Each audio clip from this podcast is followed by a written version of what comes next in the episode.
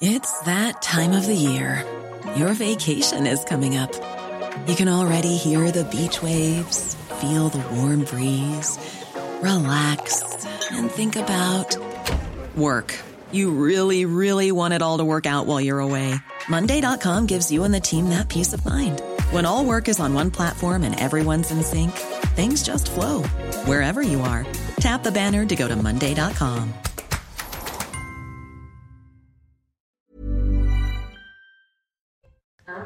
Bonjour à tous et bienvenue dans la matinale week-end. Je suis ravi de vous accueillir. On est ensemble jusqu'à 10h pour de l'info, de l'analyse, des débats. Mes invités autour de la table, Arnaud Benedetti, bonjour. Bonjour à vous. Rédacteur en chef de la revue politique et parlementaire.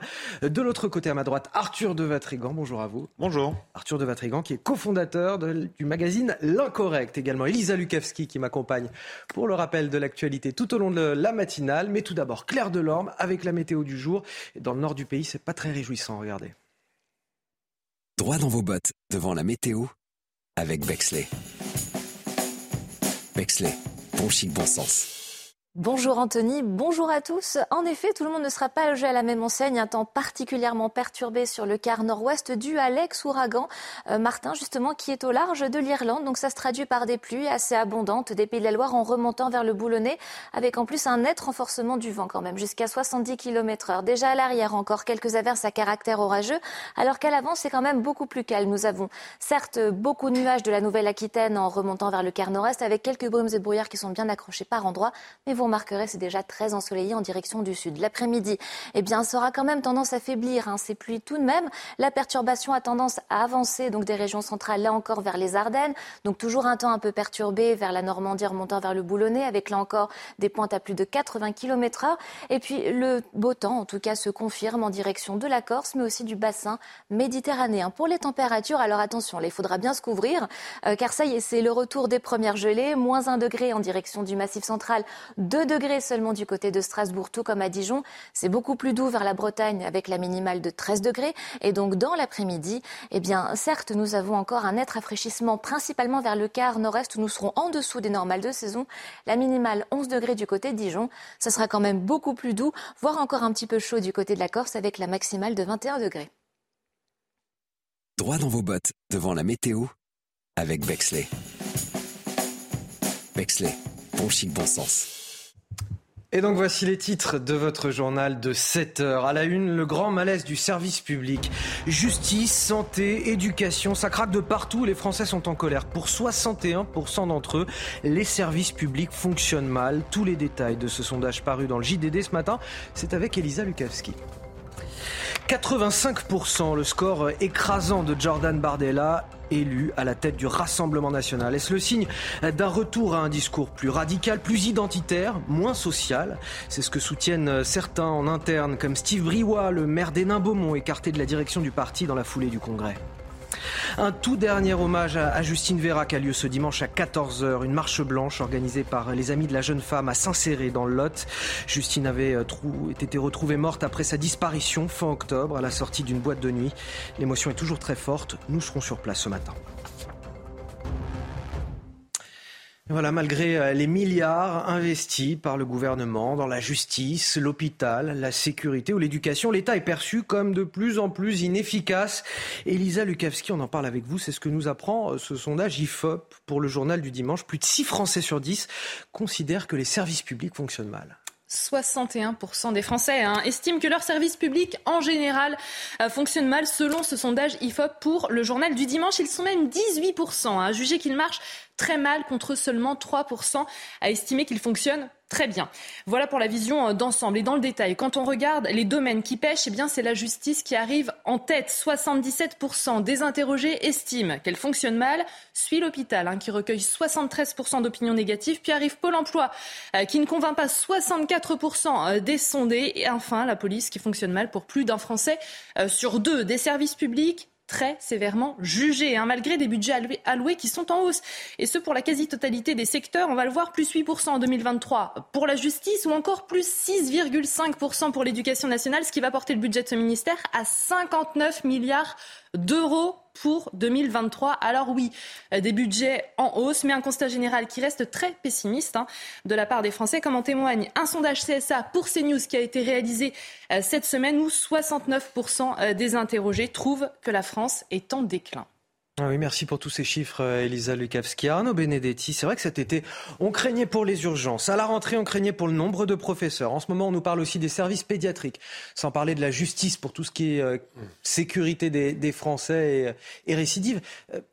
C'est une surprise finalement euh, ce sondage ou pas vraiment? Non, pas du tout. Pas du tout. Nous, l'année dernière, euh, la revue politique et parlementaire avait fait réaliser un sondage justement sur le sentiment ou la perception du déclassement et il confirme, ce, sondage-là confirme les chiffres que nous avions obtenus. Donc, euh, si vous voulez, il y a une perception qui est latente depuis maintenant un certain nombre d'années. Alors, en effet, qui est diverse selon les, secteurs, mais il suffit de regarder la façon dont, par exemple, la crise sanitaire a mis à jour, in fine, les faiblesses aujourd'hui récurrentes de notre système de santé alors que l'on considérait que la France était euh, le pays qui avait euh, le meilleur système de santé au monde. Vous avez là, si vous voulez, euh, le témoignage d'une opinion publique qui aujourd'hui ne croit plus au, fonctionnement, j'allais dire, de son État. Et c'est très embêtant en France parce que c'est un pays où, où l'attente vis-à-vis de l'État est très forte. Parce que tout simplement, il faut le rappeler, c'est l'État qui a construit la société. Et donc, en l'occurrence... C'est traditionnellement l'une des forces, finalement. Ben, oui, alors surtout sur des domaines en plus qui sont des domaines euh, où, encore une fois, euh, la, France disposait d'une certaine manière d'une forme de valeur ajoutée. Encore une fois, sur le système sanitaire, vous voyez bien que euh, le classement des hôpitaux, dans cette perception, mmh.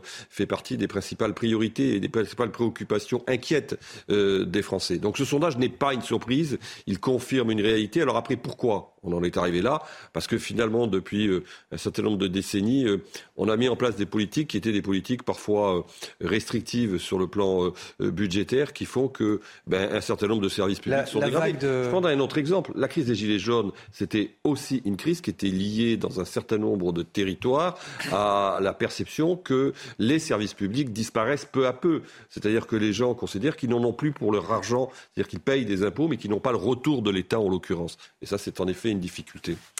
Ce qui est certain, Arthur de Vatrigan, c'est que euh, la justice euh, attire le plus d'opinions négatives. 77%, elle est suivie par l'hôpital, 73%, Pôle emploi, 64%, la police à 54%. Et pourtant, on met de l'argent partout. Qu'est-ce qui se passe? C'est la question. C'est la, fiche d'impôt la feuille d'impôt ne cesse d'augmenter. Et pourtant, à chaque fois qu'on se heurte à un problème de fait divers ou de société, ou nous-mêmes personnellement, qu'on est confrontés à ça, on se rend compte que ça ne fonctionne pas. Moi, ce qui m'intéresse, c'est de savoir qui sont les 30% qui pensent qu'on n'est pas sur le déclin. Ce quiconque a une fois affronté le service public ces dernières années dans sa, ou ces dernières semaines, euh, personnellement, on se rendu compte qu'on était en voie de clochardisation. Euh, en effet, vous l'avez rappelé, pourquoi on a été confiné Parce qu'on avait des, on avait des manques d'hôpitaux, on avait des manques, des, on avait un problème structurel au niveau de l'hôpital. C'était pour cette raison-là.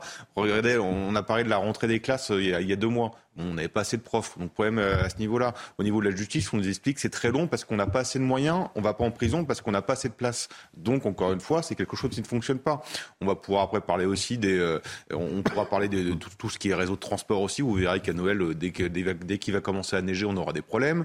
On, L'entretien euh, des voiries, ça va être pareil. En fait, tout, tout, à chaque fois qu'on découvre qu'on se heurte à quelque chose, on découvre que ça ne fonctionne pas. Et pourtant, en effet, en effet, euh, les impôts ne, baissent pas, bien au contraire.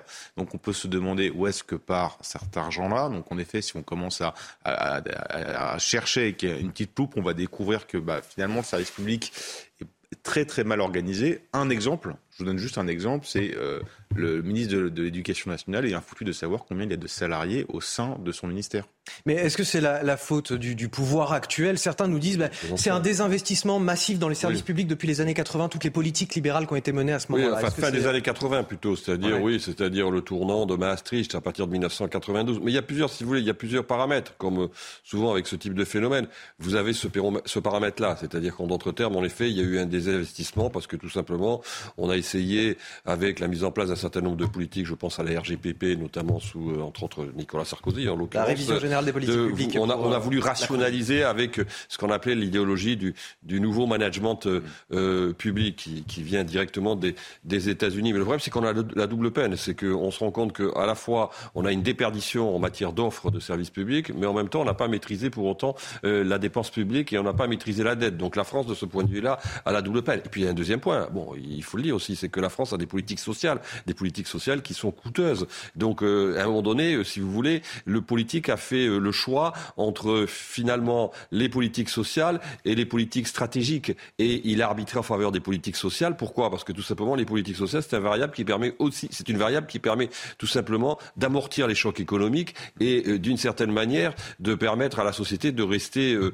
euh, disons, associée, enfin, de donner de la cohésion à la société avec toutes les difficultés que l'on sait, on le voit tous les jours là aussi. Allez, on va avancer sur l'actualité politique avec Jordan Bardella, élu sans surprise hier à la tête du Rassemblement national avec un score écrasant de près de 85% des voix. Il devient le premier dirigeant du parti à ne pas porter le nom de Le Pen. Jordan Bardella qui a rendu hommage notamment aux deux femmes à qui il doit tout, sa mère et Marine Le Pen. On l'écoute.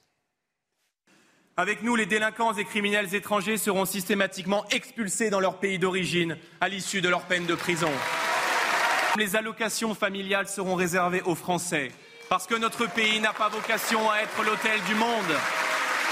Avec nous, les frontières de la nation et les lois de la République seront respectées parce que le peuple sera rétabli dans ses droits et dans son intégrité. Avec nous, les Français décideront enfin par eux-mêmes de leur politique d'immigration parce que dès notre arrivée au pouvoir, nous leur rendrons le pouvoir par l'organisation d'un référendum. Alors quand on l'entend quand même, Arthur de Vatrigan, il, semble être porteur d'une ligne qui est quand même plus dure, plus identitaire. Est-ce que finalement ce résultat, 85%, c'est pas une prime à la radicalisation euh, du parti? L'identitaire l'emporte sur le social au Rassemblement national. Non, parce que si vous écoutez Jordan Bardella pendant la campagne présidentielle, il y avait un, bon attelage avec Marine Le Pen, il se répartissait les rôles, mais, Jordan Bardella ça a très bien su parler également des questions sociales, parce que lui, de par son histoire personnelle, euh, issu de l'immigration, qui était élevé dans des banlieues, euh, dans une banlieue, raconte ça. Et en plus, il y a cette crédibilité-là que n'a pas forcément d'autres. Alors là, ce qui est amusant, c'est qu'on a la, première élection d'un président du, Rassemblement national qui s'appelle pas Le Pen, et en même temps les 50 ans du Front national. Et ce qui était compliqué, c'était l'équilibre à trouver de est-ce qu'on garde l'héritage ou qu'on ne garde pas l'héritage? Et quand on regarde dans l'élection les deux candidats, on pensait au début qu'il n'y avait pas vraiment de différence. On s'est rendu compte dans les dernières semaines qu'entre Louis Alliou et Jean Bardella, celui qui a gagné, c'est celui qui reniait le moins l'héritage finalement du Front National. Louis Alliot, qui en plus a été allaité par Jean-Marie Le Pen dès son plus jeune âge, euh, a complètement renié, euh, et de manière assez violente d'ailleurs, assez surprenante, euh, toute cette, toute cette partie-là. Donc après là, oui, en effet, il y a des petites guéguerres internes, mais qui sont aussi politiques. Oui, je pensais à Steve Briouat, le, maire des Beaumont, qui s'est écarté de la direction. Oui, il s'est fait écarter de la direction. Après, on lui a proposé un poste au Bureau national qu'il a refusé. Bon, il faut aussi voir derrière, des, des, des, chacun commence à donner des coups de menton aussi pour se Lui, il dénonce une re-radicalisation du parti. Oui, sachant que là, on dit qu'il est très mariniste et Jordan Bardella euh, dire, euh, rend hommage à Marine Le Pen, a toujours dit qu'il était mariniste. Plus mariniste que Jordan Bardella. C'était Marine Le Pen qui, de façon, qui serait candidate et qu'il serait à son service et puis à 27 ans, il sait très bien. Dire, tout, le monde sait, lui, il connaît très bien l'histoire du parti. Quiconque a voulu euh, s'affronter à, un Le Pen, on sait comment il a terminé à chaque fois.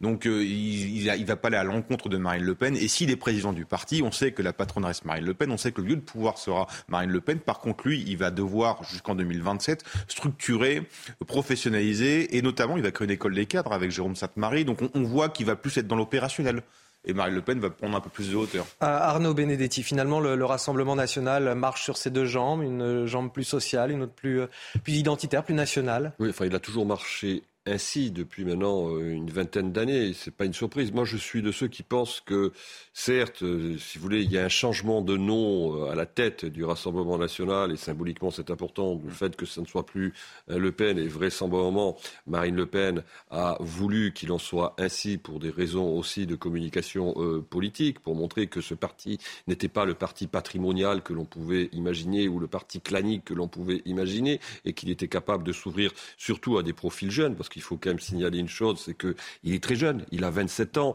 il est euh, militant au Rassemblement national depuis l'âge de 16 ans, il est rentré lorsqu'il était euh, lycéen, donc c'est un bébé mariniste d'une certaine façon. Mais si vous voulez, euh, quand on regarde un peu la cartographie du pouvoir aujourd'hui au Rassemblement national, ce qu'il faut véritablement acter, c'est que finalement le centre de gravité du pouvoir s'est déplacé du côté du groupe parlementaire, parce que Marine Le Pen a très bien compris que ce qui avait changé fondamentalement aujourd'hui en ce qui concerne la formation politique, qu'elle dirigeait, c'est le fait d'avoir un groupe parlementaire avec 89 députés et le fait que ce groupe parlementaire est arithmétiquement le plus gros groupe parlementaire d'opposition. Donc c'est là que les choses vont se jouer en partie.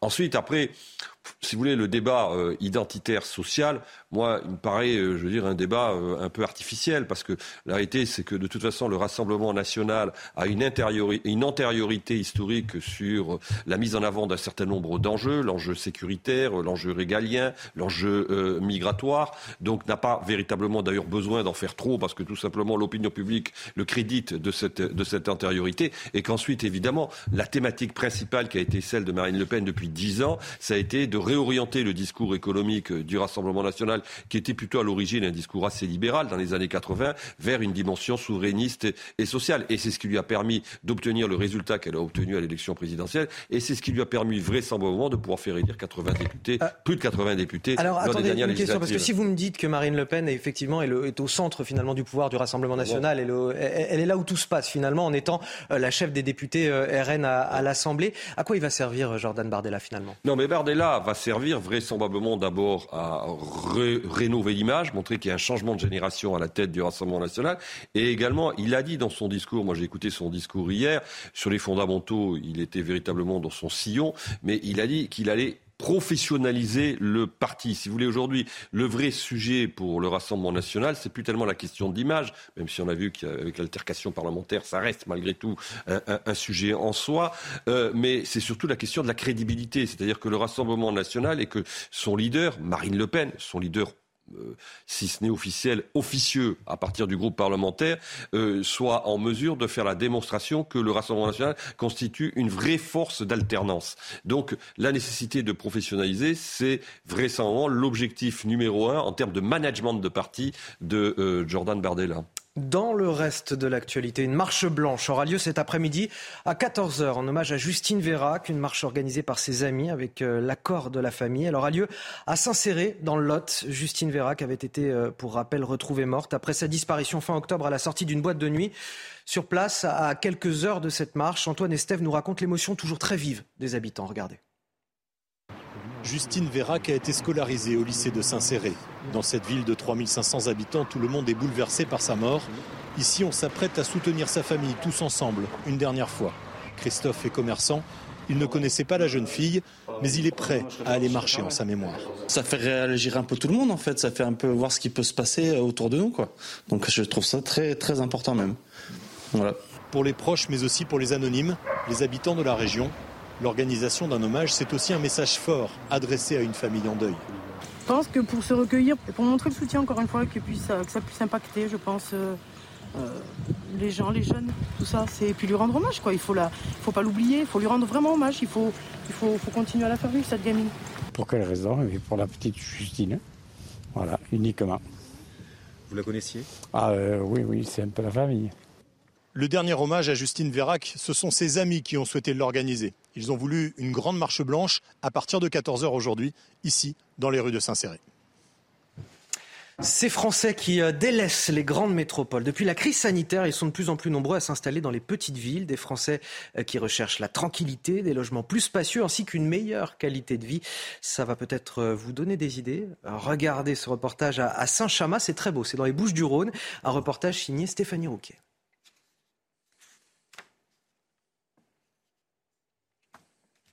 Alors, le reportage va arriver dans un instant, regardez.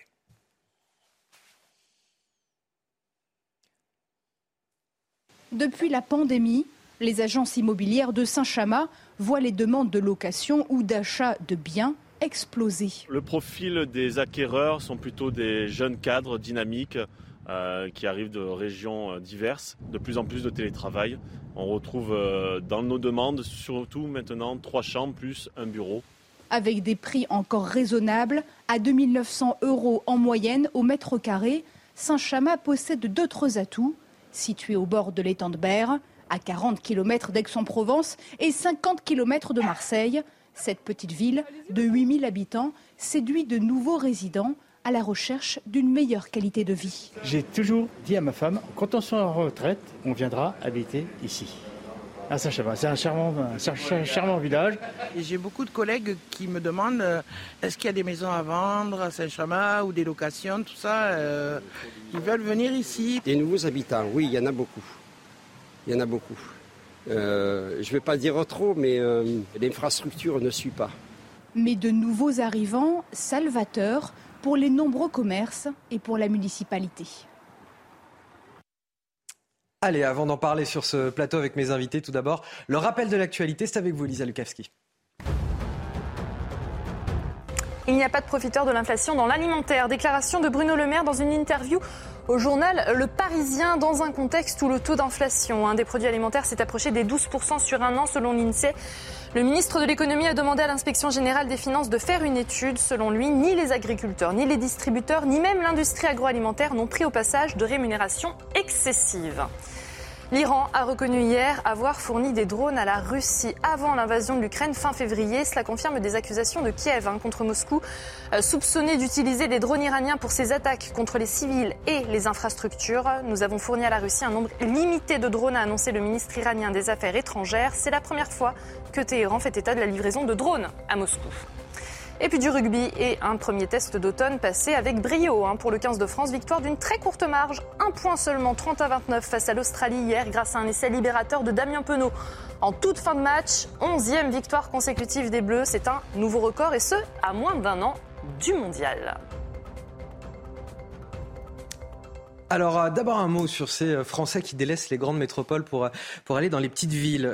parmi les arguments qu'ils avancent, la proximité de la nature, la qualité des relations avec les habitants, même si on a vu dans le reportage que ça plaisait pas à tout le monde tout le temps. Hein. C'est la sécurité également, l'offre de logement. Voilà l'ensemble des arguments que vous voyez s'afficher pour aller s'installer dans ces, dans ces petites villes.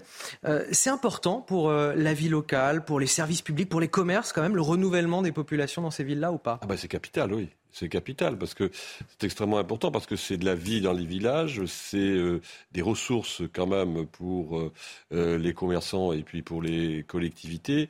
Donc c'est un phénomène qui est en effet important, ce phénomène, j'allais dire, de, de néo-ruraux d'une certaine manière. Mais ce n'est pas en effet, vous l'avez vu dans le reportage, sans parfois euh, susciter des tensions. Parce que c'est pas facile. Ouais. Non, parce que si vous voulez, les, ruraux n'ont pas les mêmes modes, j'allais dire, de relation euh, euh, à, la, à, la, nature, à leur, à leur collectivité, que parfois ces néo-ruraux. En tout cas, il y a deux paramètres qui paraissent importants. En tout cas, quand on regarde le, le sondage, le premier paramètre c'est l'offre de logement, et le deuxième paramètre c'est tout simplement la qualité de la vie qui est considérée comme indéniablement plus plus plus acceptable que dans les grandes, les grandes métropoles. Euh, Arthur, avant de, passer euh, à, l'actualité internationale avec Harold Liman, ça vous a donné envie euh, ce reportage? Ça donne toujours envie, mais ce qui est intéressant en fait, c'est qu'on regarde surtout, c'est que le travail n'est plus une priorité. Mais ça, c'est quelque chose qui commence à arriver depuis déjà de 5, 6 ans, 7 ans. Le, on voit beaucoup de reconversions. On, voit beaucoup de, gens qui peuvent se permettre du télétravail, donc des CSP+. Non, mais il y a aussi des gens qui déménagent et qui reviennent parce qu'il y a une réalité qui arrive, c'est comment on vit. Et ça, il y en a eu beaucoup, rappelez-vous, après le confinement, il y a eu beaucoup de déménagements beaucoup dans les moyennes villes, dans les petites villes.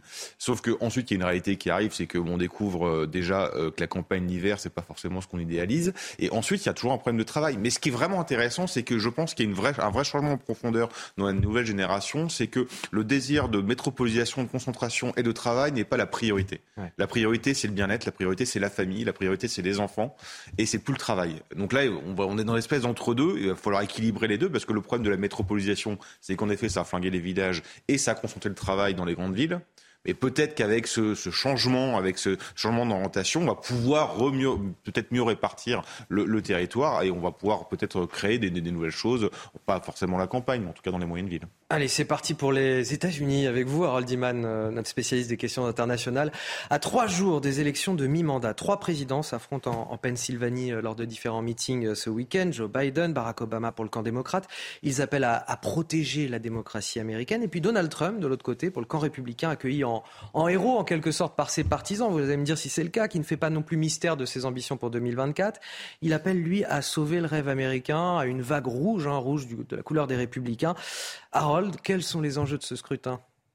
Les enjeux de ce scrutin, vu du point de vue de Donald Trump, c'est de se mettre en place pour la présidentielle de 2024. Donc évidemment, si la majorité à la Chambre des représentants passe républicaine, il y aura un président de la Chambre qui sera euh, assez actif, activiste, voire, et euh, cela euh, mettra en route bien sûr, la campagne, puisqu'il y aura un bras de fer permanent entre la Chambre des représentants et la Maison-Blanche, occupée par un certain Joe Biden, qui lui aussi a fait des petites allusions à sa euh, campagne de réélection en 2024. Euh, ce n'est même pas si sûr que le Parti démocrate euh, voudrait de lui une seconde fois, non pas parce qu'il a déçu, mais parce qu'il est quand même assez vieux et ça n'a échappé absolument à personne. maintenant, il n'est pas gaga, hein. il, sait, il, sait, réfléchir et il a à peu près le même âge que Donald Trump. Donc, Trump en Pennsylvanie et Biden en Pennsylvanie et Obama en Pennsylvanie, évidemment, c'est l'État clé.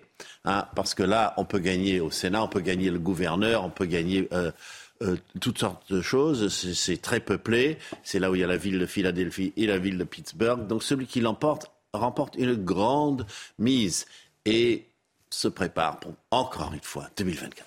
Allez, on écoute Donald Trump justement. Notre pays est en train d'être détruit. Biden et les fous d'extrême gauche font la guerre à l'énergie de la Pennsylvanie, détruisant les emplois de la Pennsylvanie, vidant les communautés de la Pennsylvanie et étranglant les familles de la Pennsylvanie avec des prix qui n'ont jamais été aussi élevés. Et voilà pour ces euh, élections de mi-mandat aux États-Unis. Merci euh, à Harold Iman pour toutes ces euh, précisions. Arnaud Benedetti, Arthur de Vatrigan, vous restez avec moi. On va poursuivre nos discussions, nos débats avec d'autres sujets d'actualité. Ce sera dans un instant juste après la pub avec le journal de 7h30. De retour dans la matinale week-end, bon réveil à ceux qui nous rejoignent. Je suis toujours avec Arthur de Vatrigan et Arnaud Benedetti pour euh, décrypter, analyser l'actualité. Harold Iman également qui va nous parler de la situation en Ukraine dans quelques minutes. Mais tout d'abord, je vous dévoile les titres de votre journal de 7h30. Agriculteurs, distributeurs ou industriels, Bruno Le Maire l'assure, les professionnels de l'alimentation n'ont pas cherché à s'en mettre plein les poches ces derniers mois. Face à la hausse des prix, le ministre de l'économie demande encore et toujours aux entreprises d'augmenter les salaires et de mieux répartir les richesses vraie solution ou incantation Vous allez me dire ce que vous en pensez dans un instant. Le chef de l'État prêt à dissoudre l'Assemblée nationale, c'est ce que rapporte ce matin le JDD, le journal du dimanche. Seulement voilà, Emmanuel Macron a-t-il vraiment intérêt à renvoyer les électeurs aux urnes? Pas si sûr si l'on en croit ce sondage que nous allons vous révéler dans un instant. On nous demande sans cesse d'abandonner la voiture pour des mobilités plus douces. Mais comment faire lorsque les transports en commun ne suivent pas? Entre l'augmentation à venir des tarifs de la SNCF sur les TER, les retards, les annulations de trains, les travaux, les grèves, c'est parfois difficile d'abandonner son automobile. Le reportage à suivre. Je vous le disais, Bruno Le Maire l'assure, il n'y a pas eu de profiteur de l'inflation dans l'alimentaire. Dans une interview au Parisien aujourd'hui en France, le ministre de l'économie évoque beaucoup de sujets sur, lesquels il veut faire bouger les lignes. Impôt international sur les sociétés, nouvelle répartition des richesses dans les entreprises. Est-ce qu'il a les solutions qui vont avec? Ça, vous allez me le dire autour de cette table. Mais tout d'abord, l'essentiel de son propos, c'est avec Augustin Donadieu. Cela ne vous aura pas échappé, depuis quelques mois, votre caddie de course vous coûte plus cher. Mais selon Bruno Le Maire, aucun abus n'a été constaté dans les rayons. Il n'y a pas eu de profiteurs de l'inflation dans l'alimentaire. Ni les agriculteurs, ni les distributeurs, ni l'industrie agroalimentaire n'ont pris au passage de rémunération excessive. Pour compenser la hausse des prix, certains réclament une augmentation générale des salaires. Pas question pour le ministre de l'économie. Une hausse générale des rémunérations ne serait que préjudiciable pour le pouvoir d'achat des Français à long terme. Une grande conférence salariale ne pourrait que conduire à l'indexation des salaires sur l'inflation. Est-ce vraiment ce que nous voulons? Cela conduirait tout droit à une spirale inflationniste dont nous ne sortirons jamais. Augmenter automatiquement tous les salaires sur l'inflation, c'est augmenter d'autant tous les prix, sans fin. Il n'y aura que des perdants. Bercy se montre en revanche favorable à un meilleur partage de la valeur au sein des entreprises. Quand une entreprise a de quoi verser des dividendes à ses actionnaires, elle doit récompenser ses salariés. Je propose que nous organisions avec Stéphane Séjourné et Olivier Dussopt, dans le cadre du parti majoritaire, une convention début 2023 sur cette question du partage de la valeur. Les entreprises publiques doivent aussi participer. Cela pourrait aboutir à une proposition de loi portée par la majorité. Alors j'ai l'impression que ça manque un petit peu de concret sur les solutions. Sur les salaires, il renvoie aux entreprises en disant euh, que si on organise une grande conférence salariale, ça va aboutir sur l'indexation des salaires sur l'inflation. Il veut une convention début 2023, une convention sur le partage de la valeur pour mieux récompenser les salariés. Bon, j'ai envie de dire encore une conférence là aussi. Euh, bah, ça manque un peu de... Bah, une convention dans le cadre du parti majoritaire. Oui, en plus. Il faut bien l'entendre, euh, c'est-à-dire dans le cadre de la, de la majorité. Oui, mais enfin, il a Quelles sont les marges de manœuvre? Elles sont relativement euh, réduites. enfin, je dis ça, mais il fait une grande interview oui, aujourd'hui en France. Il ne vous aura pas échappé, que lui aussi est dans, j'allais dire, la perspective du post-Macron. C'est-à-dire qu'il est potentiellement l'un de ceux qui euh, peuvent être candidats euh, en 2027 euh, au sein de la de l'actuelle de l'actuelle majorité. Donc, je ne dis pas qu'il ne gère pas les urgences, je ne dis pas qu'il gère pas la situation économique, ou en tout cas qu'il essaye de la gérer, mais il a aussi ce calendrier en tête afin de se, de se positionner. Ensuite, il n'a pas tort hein, quand il dit que finalement une augmentation qui serait une augmentation générale des salaires susciterait un, un, un, regain inflationniste. Le problème, c'est qu'aujourd'hui, l'inflation est un poison lent, c'est un poison euh, social, c'est un poison politique et c'est un poison qui n'est pas propre à la France. Là, en l'occurrence, on voit bien d'ailleurs, on parlait tout à l'heure des mi-termes aux États-Unis, la question de l'inflation est un des enjeux aussi importants de cette élection-là. Après, les solutions, euh, en effet, elles sont, me semble-t-il, aujourd'hui du côté euh, de, Bercy, en tout cas du côté de, Bruno Le Maire, relativement, en tout cas, restreintes, en tout cas au regard de ce qu'il dit. Oui, ça me paraît, euh, Arthur de Vatrigan, un petit peu incantatoire tout ça, non? Ah, ça, ça l'est complètement. Après, en effet, Bruno Le Maire est obligé de parler. Il voit Darmanin qui s'agite sur tous les fronts, avec un sujet de sécurité. Il y a un sujet d'inflation aussi. Euh, ils sont en train de voir ah, Darmanin. C'est pour ça qu'il fait une grande interview. Non, c'est parce que Gérald Darmanin s'est activé toute la semaine sur. Darmanin, il euh, pense aussi à 27. Hein, tout le monde pense à l'après Macron. le roi, le roi va partir forcément, ils sont tous en train de se préparer. Et euh, Bruno Le Maire, euh, bah, il voit Darmanin qui s'agite, il faut qu'il s'agite aussi de son côté. Après, oui, c'est les incantations de Bruno Le Maire, mais rappelez-vous, le problème de Bruno Le Maire, c'est qu'avant l'élection présidentielle, il nous a dit tout, tout, tout, ça va aller bien, euh, pas de soucis, tout roule. Et puis une fois l'élection passée, il nous a dit on va droit à la catastrophe. Et puis finalement, là, il va dire non, on va pouvoir faire des choses. Donc, c'est, c'est, le problème, c'est que la communication, au bout d'un moment, ça dessert le politique. Plus personne ne vous croit, plus personne ne, ne, pense que vous pouvez agir. Et oh, ça, ça, le fossé entre les Français et la politique s'accroît malheureusement. Après, oui, Bruno Le Maire, malheureusement, a pas, a peu, peu, peut agir sur peu de choses finalement, parce qu'à force d'avoir découpé la France et de l'avoir vendue partout, bah, moins on est indépendant et moins on peut agir sur. Alors j'ai un petit bémol. Cela dit, parce que il y a les charges sociales, il y a, peut-être aussi une chose qu'il nous donne dans cette interview. Il nous dit si aucune solution européenne euh, ne se dessine d'ici décembre, la France mettra en place un impôt minimum mondial sur les sociétés à 15% euh, début 2023. Donc c'est vraiment tout proche. Euh, c'est réalisable ça? Est-ce que ça mondial. C'est-à-dire qu'il va, de, va, devoir les récupérer, demander euh, aux entreprises qui ne sont pas, euh, qui n'ont pas leur siège social en France, de payer des impôts? Alors, eh bien, il n'a pas, il a pas, voilà, je, vous cite, en place un impôt minimum mondial sur les sociétés à 15% début 2023. C'est une bonne question. Comment vous l'entendez bah, Techniquement, je sais pas comment il. Je sais pas comment il. Je sais pas comment il fait techniquement. il sans faire ça au niveau européen, je vois, je vois pas non plus. Euh... Bah, ce qui est révélateur, en tout cas, c'est encore une fois, malgré tout, que euh, finalement, euh, vous voyez bien une forme d'impuissance du politique. C'est-à-dire, regardez, ah, ben, regardez ce qui se passe. Si on n'arrive pas à se, à se mettre d'accord au niveau européen, on va peut-être commencer à songer à une solution euh, nationale. Sauf qu'on ne sait pas techniquement comment il peut mettre en place une telle, euh, solution. Donc, euh, moi, je trouve que cette interview, euh, elle est intéressante dans ce sens de ce qu'elle nous dit en creux aujourd'hui euh, du pouvoir et de sa capacité à pouvoir euh, mener des politiques euh, publiques qui, sur le plan économique, répondent aux aspirations des Français. Mais je rejoins ce qui a été dit. Il a aujourd'hui deux variables hein, d'ajustement. Une pour les entreprises, c'est en effet la baisse des charges, et le deuxième, la deuxième variable pour les consommateurs, c'est la TVA. sauf que on voit bien que c'est un problème, notamment de rentrée fiscale, compte tenu de la dette publique en France. Il y a là aussi un, vrai, un vrai sujet. On, on vous parle souvent dans cette matinale de la précarité euh, des Français. On vous consacre des reportages ce matin. On, vous parle de ce, cri d'alerte de Maëlle, 20 ans. Elle est euh, étudiante à Sciences Po. Elle n'a que 100 euros de bourse pour vivre. Elle n'arrive plus à joindre les deux bouts.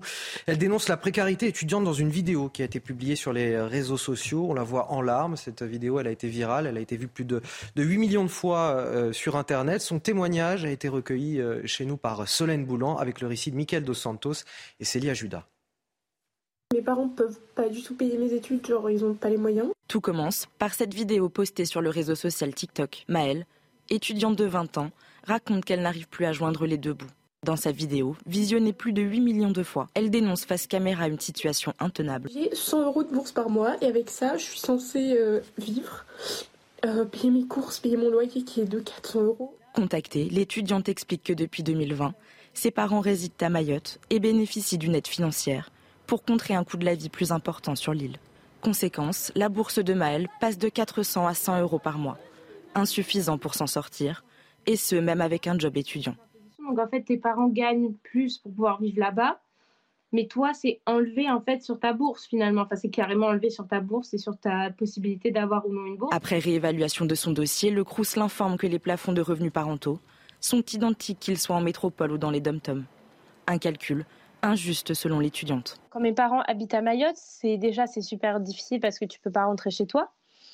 Euh, c'est super difficile parce que tu, tes parents peuvent pas te, te dépanner, ils peuvent pas venir te voir, ils peuvent pas t'aider. Un appel auquel le gouvernement a répondu en annonçant des mesures à venir. Le CRUS a également proposé une aide d'urgence que l'étudiante a déclinée, s'en remettant à la solidarité en ligne et à la cagnotte de 14 000 euros récoltés par un internaute. Dans le reste de l'actualité, Emmanuel Macron qui prépare la dissolution de l'Assemblée nationale. Je vous le disais en titre, c'est ce que euh, croit comprendre le JDD ce matin. Du côté du parti présidentiel Renaissance, en tout cas, tout est prêt, avec un protocole de dissolution, avec un, un rétro-planning détaillé. Et la question n'est plus vraiment de savoir s'il y aura dissolution, nous dit-on, mais quand est-ce qu'elle aura lieu? Et moi, je vous pose donc la question ce matin est-ce que Emmanuel Macron a vraiment intérêt à dissoudre l'Assemblée nationale? Regardez euh, ce sondage également paru dans le JDD ce matin, IFOP fiducial. Que se passerait-il si dimanche prochain, par exemple, se tenait euh, le premier tour des élections législatives? Et là, regardez euh, les résultats. La majorité stagnerait à 27% des voix à peu près. la NUPES se tasserait avec 25% des voix. Dans le trio de tête, il n'y aurait que le Rassemblement national qui progresserait avec 21% des voix, soit une progression de 1,8 points. Ça se tasserait également pour les Républicains à 11%, tandis que Reconquête aussi euh, obtiendrait 5,5% des suffrages, gagnerait 1,2 deux points. En somme, j'ai envie de dire, Arnaud Benedetti, c'est la droite identitaire, en tout cas, qui, qui, progresse dans tout ça. Quand on voit ça, on se dit qu'Emmanuel Macron n'a pas du tout intérêt à dissoudre l'Assemblée nationale. Oui, sauf que, si vous voulez, il est dans une situation qui, à l'Assemblée nationale, est extrêmement complexe et on peut se poser la question si, avec une majorité extrêmement relative, il peut tenir comme cela euh, cinq ans. Donc ça, ça va être, euh, j'allais dire, l'heure de vérité qui va sonner assez rapidement à partir du moment, notamment, où vous ne pourrez plus avoir le droit de tirage illimité, comme c'est le cas lors de la discussion budgétaire budgétaire du 49.3. Donc ça, c'est un sujet. Et on va voir sur la loi, de sur la loi sur l'immigration comment les choses vont se mmh. passer. Moi, ce qui est intéressant dans ce sondage, c'est quand même, euh, ça peut paraître modeste, mais le gain de 1,8 du Rassemblement national. Parce que dans une élection législative, 1,8, c'est la possibilité d'avoir encore plus de candidats euh, du Rassemblement national au second tour de l'élection législative. C'est-à-dire que là, il tangente il tangente quasiment, avec un score comme ça, il tangente une majorité quasi relative, le Rassemblement national. En tout cas, il a un potentiel de majorité relative. Donc ça veut dire qu'en effet, pour euh, euh, Emmanuel Macron, la dissolution est un risque. Et je rappelle que le dernier à avoir dissous l'Assemblée nationale, c'était Jacques Chirac, avec le succès que l'on sait, et avec surtout quand même, malgré tout, un parti politique qui était mieux installé euh, dans les territoires que ne l'est aujourd'hui Renaissance, qui plus est Renaissance, il faut, la majorité aujourd'hui, c'est une coalition. C'est une coalition euh, de formations politiques. Donc en effet, une dissolution, ça c'est risqué, mais est-elle vraiment évitable? Moi, je fais partie de ceux qui considèrent que cette législature ne peut pas aller jusqu'au bout. Est-ce qu'il y a un coup de poker à jouer pour Emmanuel Macron ou au vu de ce sondage, clairement, il a tout à perdre? Alors ce qui est intéressant sur ce sondage, c'est qu'il y a trois confirmations. Un, il y a une confirmation qui est une tripartition.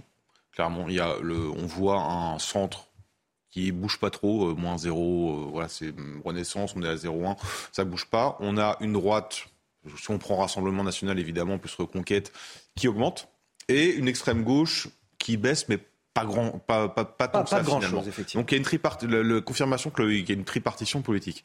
Ensuite, ce qui est intéressant, c'est ceux qui vont perdre, ceux qui ont le plus à perdre en fait dans cette dissolution, c'est le, c'est les républicains.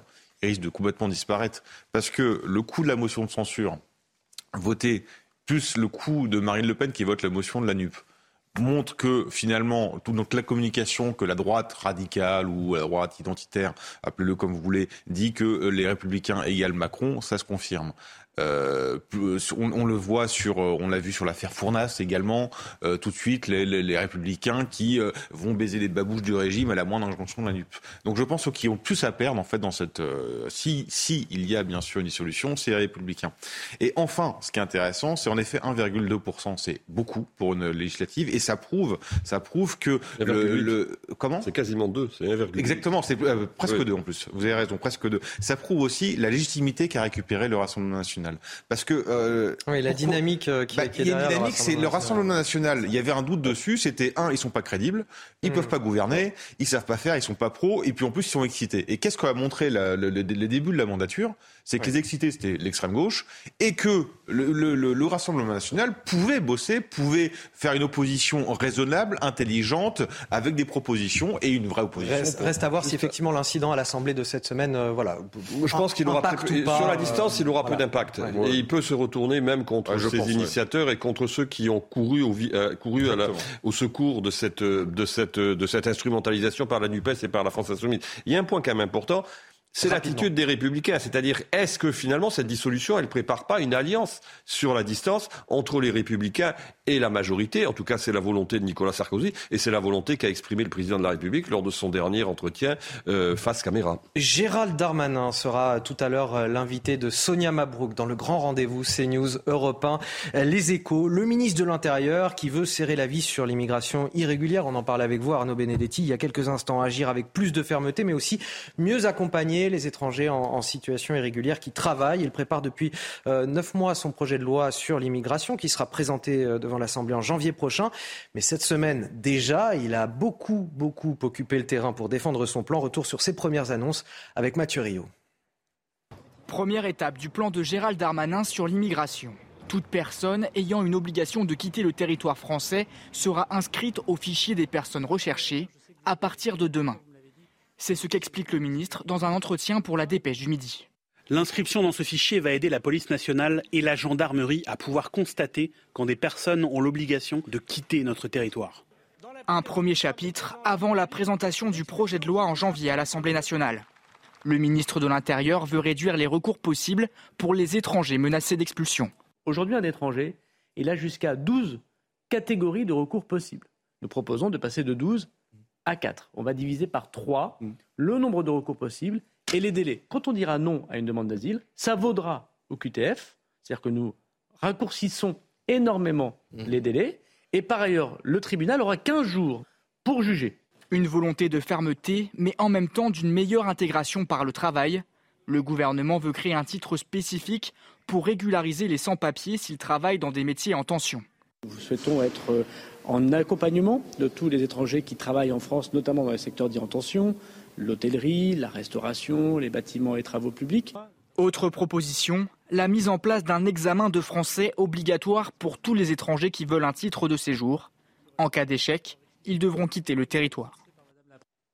7h45 sur CNews, c'est l'heure du rappel de l'actualité et c'est avec vous, Elisa Lukavski.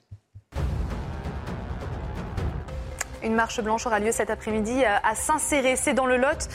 Marche blanche en hommage à Justine Vérac, hein, retrouvée morte en Corrèze. Ce sont les amis hein, du Lot et de Corrèze de la victime qui sont à l'initiative euh, de cette mobilisation. La marche blanche partira à 14h de la salle polyvalente euh, de Saint-Céré donc.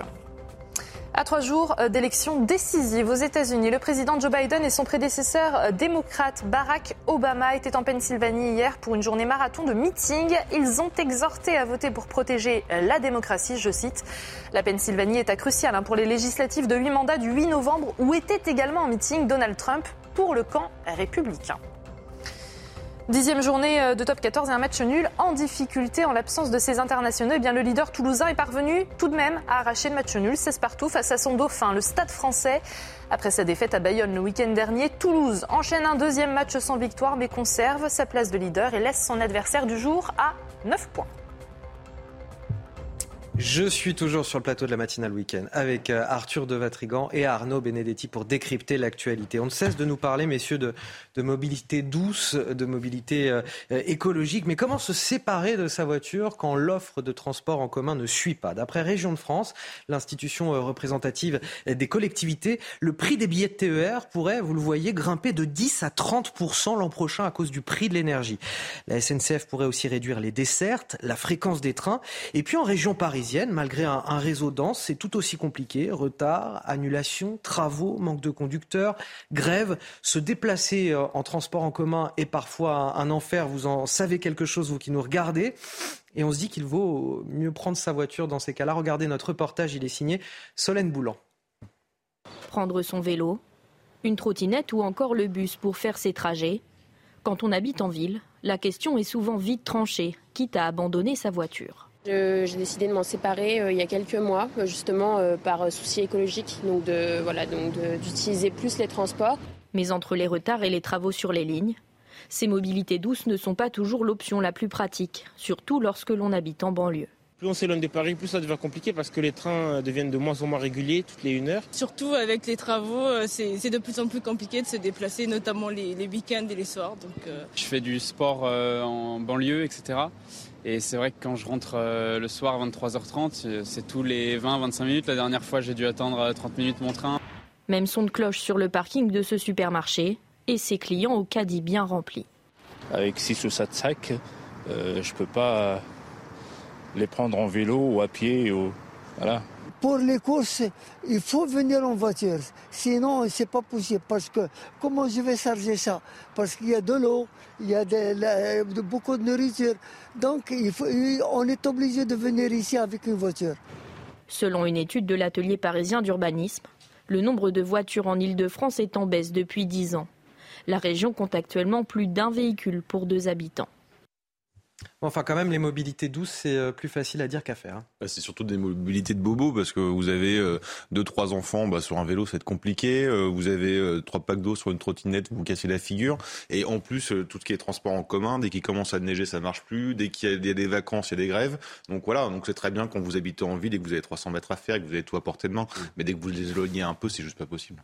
Arnaud Moi, je partage complètement ce qui vient d'être dit. C'est-à-dire que vous êtes dans les arrondissements centraux de Paris, il n'y a aucun souci. Euh, mais si euh, vous habitez le fin fond de la Creuse, du Lot-et-Garonne ou de la Corse, si vous n'avez pas une voiture pour aller faire vos courses, pour aller à votre travail ou pour aller voir votre médecin, vous ne pouvez pas, vous ne pouvez pas, vous ne pouvez pas vivre. Rappelons quand même que la crise des Gilets jaunes, entre autres en 2018, c'est aussi une question qui est liée à cette relation très complexe entre la nécessité de la mobilité et la préoccupation écologique. Allez, on va parler du conflit en, Ukraine avec vous, euh, Harold Iman. La ville de Kherson, au sud du pays, va-t-elle pouvoir rester aux mains des forces russes? Alors que l'armée ukrainienne euh, se rapproche, des dizaines de milliers de civils ont été évacués, environ 140 000 personnes, ce qui laisse penser, Harold, qu'une bataille imminente se prépare. Alors, les troupes ukrainiennes sont en train d'avancer par petits pas et ne rencontrent pas une énorme résistance à Kherson. Euh, et pour aider les troupes ukrainiennes, on a appris qu'ils sont en train de recevoir toujours davantage de vieux stocks soviétiques de l'Europe de l'Est en chars et que leur aviation a refait une apparition dans le ciel et tire sur les positions russes à Kherson. On croyait que leur aviation avait été détruite, on soupçonnait que pas mal d'avions ont été cachés, des avions de l'Europe de l'Est, encore une fois, ont été re reconditionnés pour servir aux Ukrainiens. Donc voilà, ils ont ces avantages-là. À Bakhmut, par contre, beaucoup plus à l'est, vous voyez, à, droite sur la carte, eh bien là, les forces russes euh, pilonnent très très fortement. Donc voilà, il y a un endroit où les Russes sont mous, un autre endroit où ils sont forts. Euh, sinon, la tactique russe semble être de bombarder autant que faire se peut les infrastructures énergétiques pour désorganiser le pays. On annonce déjà à Kiev, la capitale, qu'on se prépare à évacuer la population en cas de panne électrique trop prononcée. Puis dernier petit point, c'est quand même que euh, le gouvernement iranien a avoué avoir vendu des drones à euh, la Russie, mais c'était avant la guerre, euh, dit euh, Téhéran, et ça ne, ça, ne, devait pas servir dans les combats. Mais on sait ce que vaut une telle promesse. Merci euh, Harald pour ces euh, précisions. Un mot sur ce rendez-vous à, ne pas manquer à 13h sur CNews. L'humoriste Gad Elmaleh sera l'invité d'Émeric Pourbet dans l'émission Enquête d'esprit. Euh, étonnant, vous allez me dire, mais pas tant que ça en fait. C'est parce que c'est son dernier film, Reste un peu, où Gad Elmaleh se met en scène dans une conversion au catholicisme. Il est donc venu nous parler de sa véritable passion pour les églises. On écoute un extrait avant de le retrouver tout à l'heure à 13h. On me dit, tu vois, tous les matins, en passant devant carrément, sans même que j'ai demandé, mon père me disait, cet immeuble, je ne veux jamais que tu rentres dedans. Et moi, forcément, à 6 ans, un enfant à qui tu dis, il faut pas rentrer dedans, tu ne penses qu'à une chose, c'est au jour où tu vas rentrer dedans. Et alors, en rentrant dans cette, dans cette église, je sais pas que c'est une église, je pousse la porte, et c'est là que c'est fou, parce que ma sœur vit simplement une, elle visite un immeuble, hein, elle est rentrée comme dans une boulangerie, et moi, bah, c'est, j'y vois autre chose. Voilà, Gad Elmaleh, l'intégralité de cette interview à 13h dans l'émission Enquête d'esprit. Tout de suite les sports. Regardez CNews Chronique Sport avec Colissimo Facilité, la solution d'affranchissement en ligne dédiée aux professionnels pour simplifier les envois et suivi de colis. Dynamiques opposées au stade Raymond Coppa, Lens, dauphin du PSG, reste sur trois succès de suite en Ligue 1. Angers, lanterne rouge, sur cinq défaites de rang. Les 100 et or arrivent donc en confiance et démarrent fort. 21e minute, Pereira d'Acosta trouve Sotoka. La conclusion de Saïd est splendide. Quatrième passe décisive cette saison pour Sotoka, quatrième but pour Saïd. Dans le second acte, les nordistes insistent, un coup franc lointain, une combinaison parfaite et Medina pour faire le break. 2-0, puis 2-1 dans les derniers instants avec ce but de Blazic, insuffisant pour éviter aux Angevins une dixième défaite cette saison en 14 rencontres. Lance l'emporte et revient provisoirement à deux points du PSG. C'était CNews Chronique Sport avec Colissimo Facilité, la solution d'affranchissement en ligne dédiée aux professionnels pour simplifier les envois et suivi de colis. Je n'ai plus qu'à remercier mes deux premiers invités de cette émission, Arthur de Vatrigan et Arnaud Benedetti.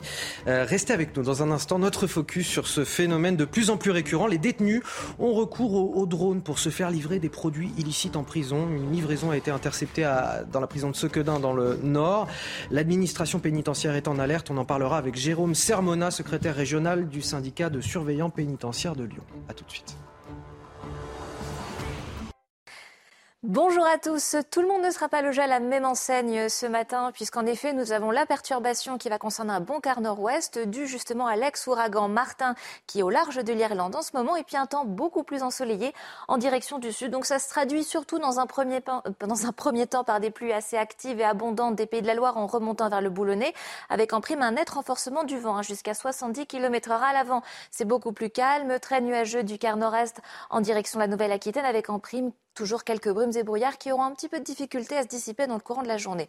En revanche, dans l'après-midi, eh on assiste quand même à une belle amélioration, euh, surtout en direction du sud, où ça reste très ensoleillé entre Corse et continent. Et puis à l'arrière, on voit surtout le retour de quelques éclaircies, mais toujours avec du vent qui aura même encore tendance à se renforcer jusqu'à 80 km heure vers le Pays de Caux, ou encore en direction du Boulonnais. Quelques pluies qui auront quand même tendance à faiblir dans le courant de la journée des régions centrales en direction des Ardennes. Pour les températures, eh bien, ça y est, c'est les premières gelées.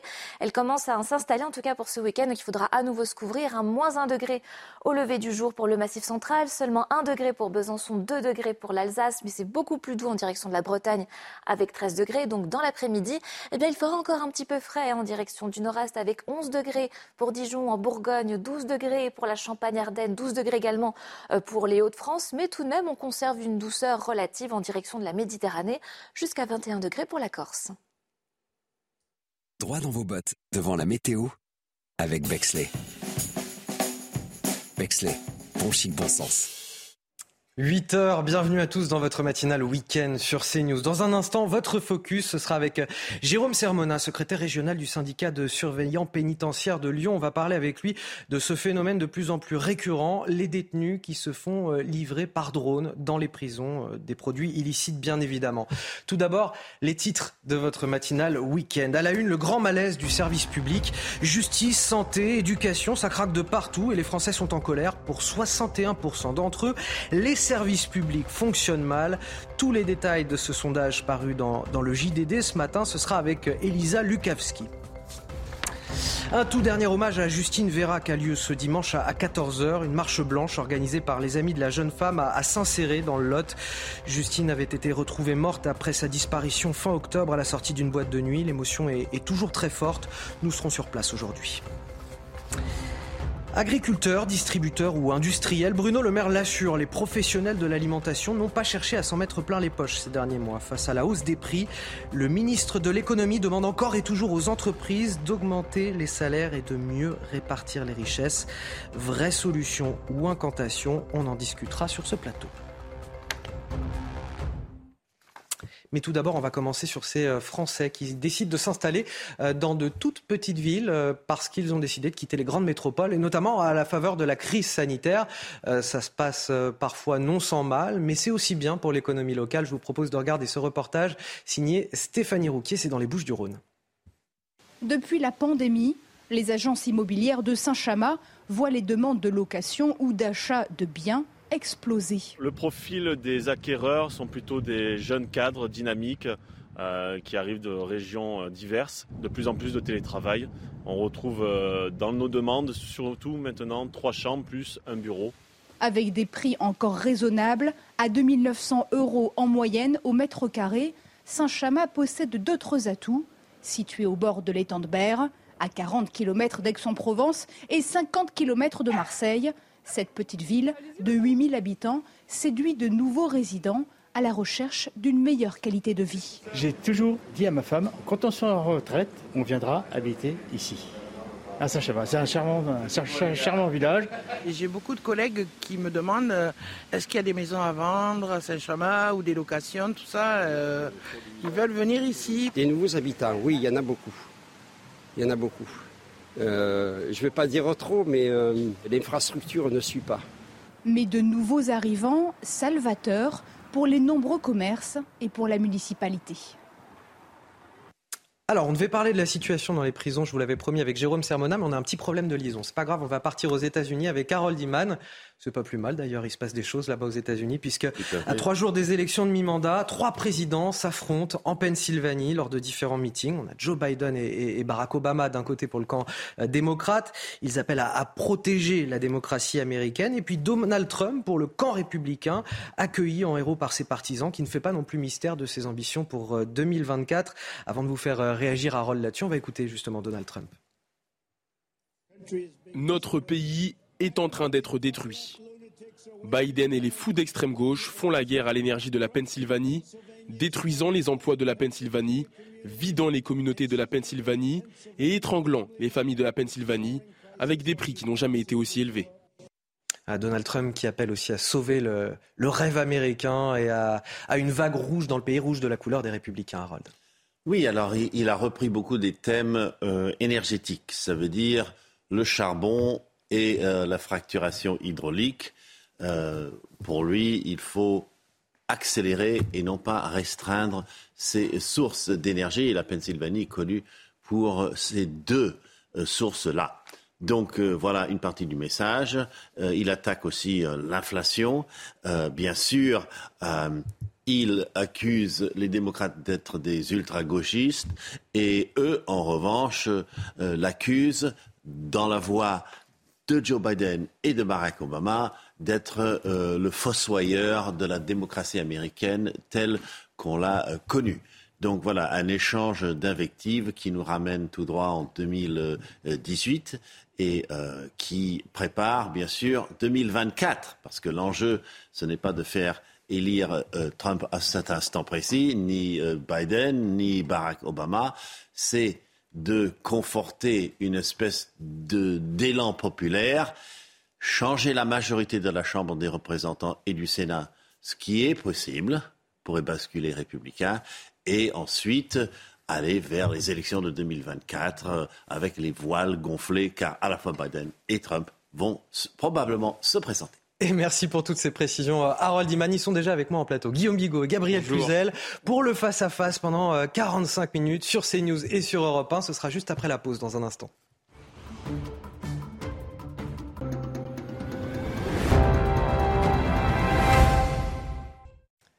Bonjour et bon réveil à tous. Si vous nous rejoignez sur CNews et sur Europe 1, on est ravis de vous accueillir. Il est 8h10, c'est l'heure de Face à Bigot avec bien sûr Guillaume Bigot. Bonjour, bonjour à toutes et à tous et bonjour à Anthony. 45 minutes d'analyse et de débat sur l'actualité euh, forte du jour. Et face à vous aujourd'hui, c'est Gabriel Cluzel. Bonjour Gabriel. Bonjour Anthony. Et je le rappelle, vous êtes directrice de la rédaction de Boulevard Voltaire. Malgré les milliards d'euros investis par le gouvernement dans la justice, l'hôpital, la sécurité ou l'éducation, l'État est toujours perçu comme de plus en plus inefficace. Elisa Lukavski, on en parle avec vous, c'est ce qu'on apprend dans ce sondage IFOP pour le journal du dimanche. Plus de 6 Français sur 10 considèrent que les services publics fonctionnent mal. 61% des Français euh, estiment que leur service public en général fonctionne mal d'après ce sondage IFOP pour le journal du dimanche. Ils sont même 18% à juger euh, qu'il marche très mal contre seulement 3% à déclarer qu'il fonctionne Très bien. Voilà pour la vision euh, d'ensemble. Hein. Dans le détail, quand on regarde les domaines qui pêchent, eh bien, c'est la justice qui arrive en tête. 77% des interrogés estiment qu'elle fonctionne mal. Suit l'hôpital, hein, qui recueille 73% d'opinions euh, négatives. Puis arrive Pôle emploi, qui ne convainc pas 64% des sondés. Et enfin, la police, qui fonctionne mal pour plus d'un Français sur deux. Des services publics très sévèrement jugés, hein, malgré des budgets alloués qui sont en hausse, et ce, pour la quasi-totalité des secteurs. Plus 8% en 2023 pour la justice ou encore plus 6,5% pour l'éducation nationale, ce qui va porter le budget de ce ministère à 59 milliards d'euros en 2023. Alors oui, les budgets sont en hausse, mais un constat général reste très pessimiste hein, de la part euh, des Français, comme en témoigne ce sondage CSA euh, pour CNews réalisé cette semaine où 69% des interrogés trouvent que la France est en déclin. Merci à vous, Lisa Lukavski. Guillaume Bigot, l'angoisse du pays qui touche désormais à ce qui était euh, traditionnellement l'une de ses forces, finalement, c'était la confiance dans l'action de l'État. En fait, euh, c'est un, une crise qui est multiple, parce que là, on évoque euh, ce qui est mesurable. On évoque la dimension quantitative de cette crise. Et on dit, bon, il y a plus d'argent qui est, qui est remis au pot, c'est vrai, il y a un peu plus de création de postes, enfin, il y a des créations de postes de policiers, il y a un peu plus de magistrats, et, et en fait, quand on regarde dans le détail sur le plan strictement quantitatif, on se rend compte qu'on n'a pas, rattrapé ce qui a été détruit. On n'a pas rattrapé le niveau, disons, de dépenses. Alors c'est typique pour les magistrats, mais c'est vrai aussi pour tous les services régaliens, c'est vrai surtout au combien pour la santé, de ce qu'on avait par exemple au début des années 2000. En pourcentage, on n'a pas du tout rattrapé. Donc il y a un petit effort, mais par rapport à une situation qui est très dégradée. Ça, c'est pour la quantité. Donc les acteurs du service public ne s'y retrouvent pas. Ensuite, il y a, je pense, une question interne au service public. C'est-à-dire que c'est presque comparable à une crise de vocation. C'est des métiers dans lesquels les salaires ne sont pas extraordinaires. Et finalement, il y a l'idée de servir, de servir l'État, de servir une cause noble, de pouvoir soigner, de pouvoir transmettre les connaissances, de protéger ses concitoyens. Et les acteurs du service public, c'est pour ça que le, le verre est vraiment dans le fruit et la crise, elle est très profonde. Les acteurs du service public estiment, pas seulement pour des questions de moyens, c'est vrai, mais aussi pour des questions de cadre législatif, mais aussi pour des questions de soutien de leur hiérarchie, mais aussi pour des questions, alors typiquement dans l'éducation nationale, euh, le programme, le soutien par la hiérarchie, dans la police, euh, l'activité des magistrats, l'encadrement de plus en plus féroce de la loi, la non-application du, du code pénal, etc., que finalement, ils ne peuvent pas réaliser leur vocation. Et comme par ailleurs, toute chose égale par ailleurs dans la société, ce qui était l'avantage central du service public, c'est-à-dire la garantie de l'emploi. On est dans un univers où les gens n'ont plus envie de s'engager sur le long terme aussi. Cet avantage est perdu la notion de vocation est perdue et finalement, euh, on voit bien que ça se délite de partout. C'est vrai que cet été, on, craignait pour euh, les urgences, à la rentrée pour le nombre de professeurs, euh, et la pédiatrie là pour cet hiver, par exemple, les services de pédiatrie et, et bien sûr la justice. Et, et ce qu'on remarque aussi, c'est que cette opinion négative, elle est majoritaire dans toutes les catégories, y compris chez les fonctionnaires eux-mêmes. C'est ça, vous n'y allez pas pour l'argent, et vous y allez de moins en moins pour avoir une durée de l'emploi qui séduit de moins en moins en tant que tel, mais vous y allez pour avoir un métier qui a un sens. Or, quand vous avez plus de moyens, vous et quand vous êtes chargé de, finalement de tâches administratives, euh, de faire du reporting sur des questions budgétaires, quand vous êtes euh, en mesure, enfin quand vous devez faire du chiffre, quand vous arrêtez les gens qui sont relâchés tout de suite, quand vous n'avez pas les moyens de soigner les gens dans l'hôpital, quand vous êtes un pompier que vous êtes caillassé dans les cités, vous voyez votre métier perd son sens. Mais là, est-ce qu'il faut accuser le, gouvernement ou alors il fait ce qu'il peut euh, face au désinvestissement global qu'il y a eu depuis déjà euh, des décennies? Parce que vous le disiez tout à l'heure très justement, hein, Guillaume Bigot, le, nombre, voilà, l'argent qui est investi depuis, euh, ne serait-ce que pour pour la justice, ça fait trois ans consécutifs que le budget augmente de 8%, 900 magistrats supplémentaires, 800 greffiers supplémentaires. Oui, on a l'impression, on a l'impression d'un puissant fond finalement. Euh, je pense qu'il faut, si on n'agit que sur la quantité et qu'on n'agit pas sur le sens, si on n'agit pas sur les programmes, si on ne réforme pas le code de procédure pénale, si on ne protège pas davantage euh, les fonctionnaires dans leur mission, etc. De toute façon, ces moyens supplémentaires, ils serviront pas à grand-chose. Et puis, il y a une sorte de fuite vers, euh, du service public. C'est-à-dire que les gens se retournent vers le privé. C'est typiquement le cas pour l'éducation nationale, par exemple. Et donc, cette fuite, elle ne fait qu'accroître les problèmes. Et après, c'est un tonneau de Danaïde pour émettre des moyens, mais finalement, ça n'arrivera pas à combler les problèmes. Ensuite, il me semble que quand vous êtes dans un, dans un cadre qui est extrêmement contraint, où on sait que le budget de l'État, l'endettement est au-delà de 115% du produit intérieur brut, vous n'avez pas de marge de manœuvre budgétaire, vous ne contrôlez plus votre monnaie, vous êtes à l'intérieur d'un système qui, sur le plan économique, vous contraint énormément parce qu'on vous dit maintenant, il s'agit de rembourser votre dette, donc de diminuer vos dépenses, d'augmenter éventuellement euh, les prélèvements et que de, donc ça veut dire moins de moyens pour le service mmh. public concrètement. C'est ça qui va se produire et c'est ça que la Commission européenne exige de nous. Et deuxièmement, qu'en plus le cadre européen fait que typiquement euh, l'action des magistrats, on en parlera tout à l'heure avec euh, les mesures de M. Darmanin, mais vous pouvez toujours dire durcir le ton sur, par exemple, la répression. De toute façon, il y a un cadre qui est imposé par les traités et qui fait que de toute façon, les juges vont pas taper très fort. Gabrielle Cluzel, directrice de la rédaction de Boulevard Voltaire. Qu'est-ce qui est à l'origine de, tout ça? Il y en a certains qui nous disent bah, c'est la fin des années 80 avec la mise en place de politiques euh, libérales, le désinvestissement massif de l'État finalement. Vous avez raison, il y, a, un peu tout cela, mais je pense que de fait, ce qui est à signaler en premier, c'est que c'est euh, peut-être moins une question de moyens que de substance.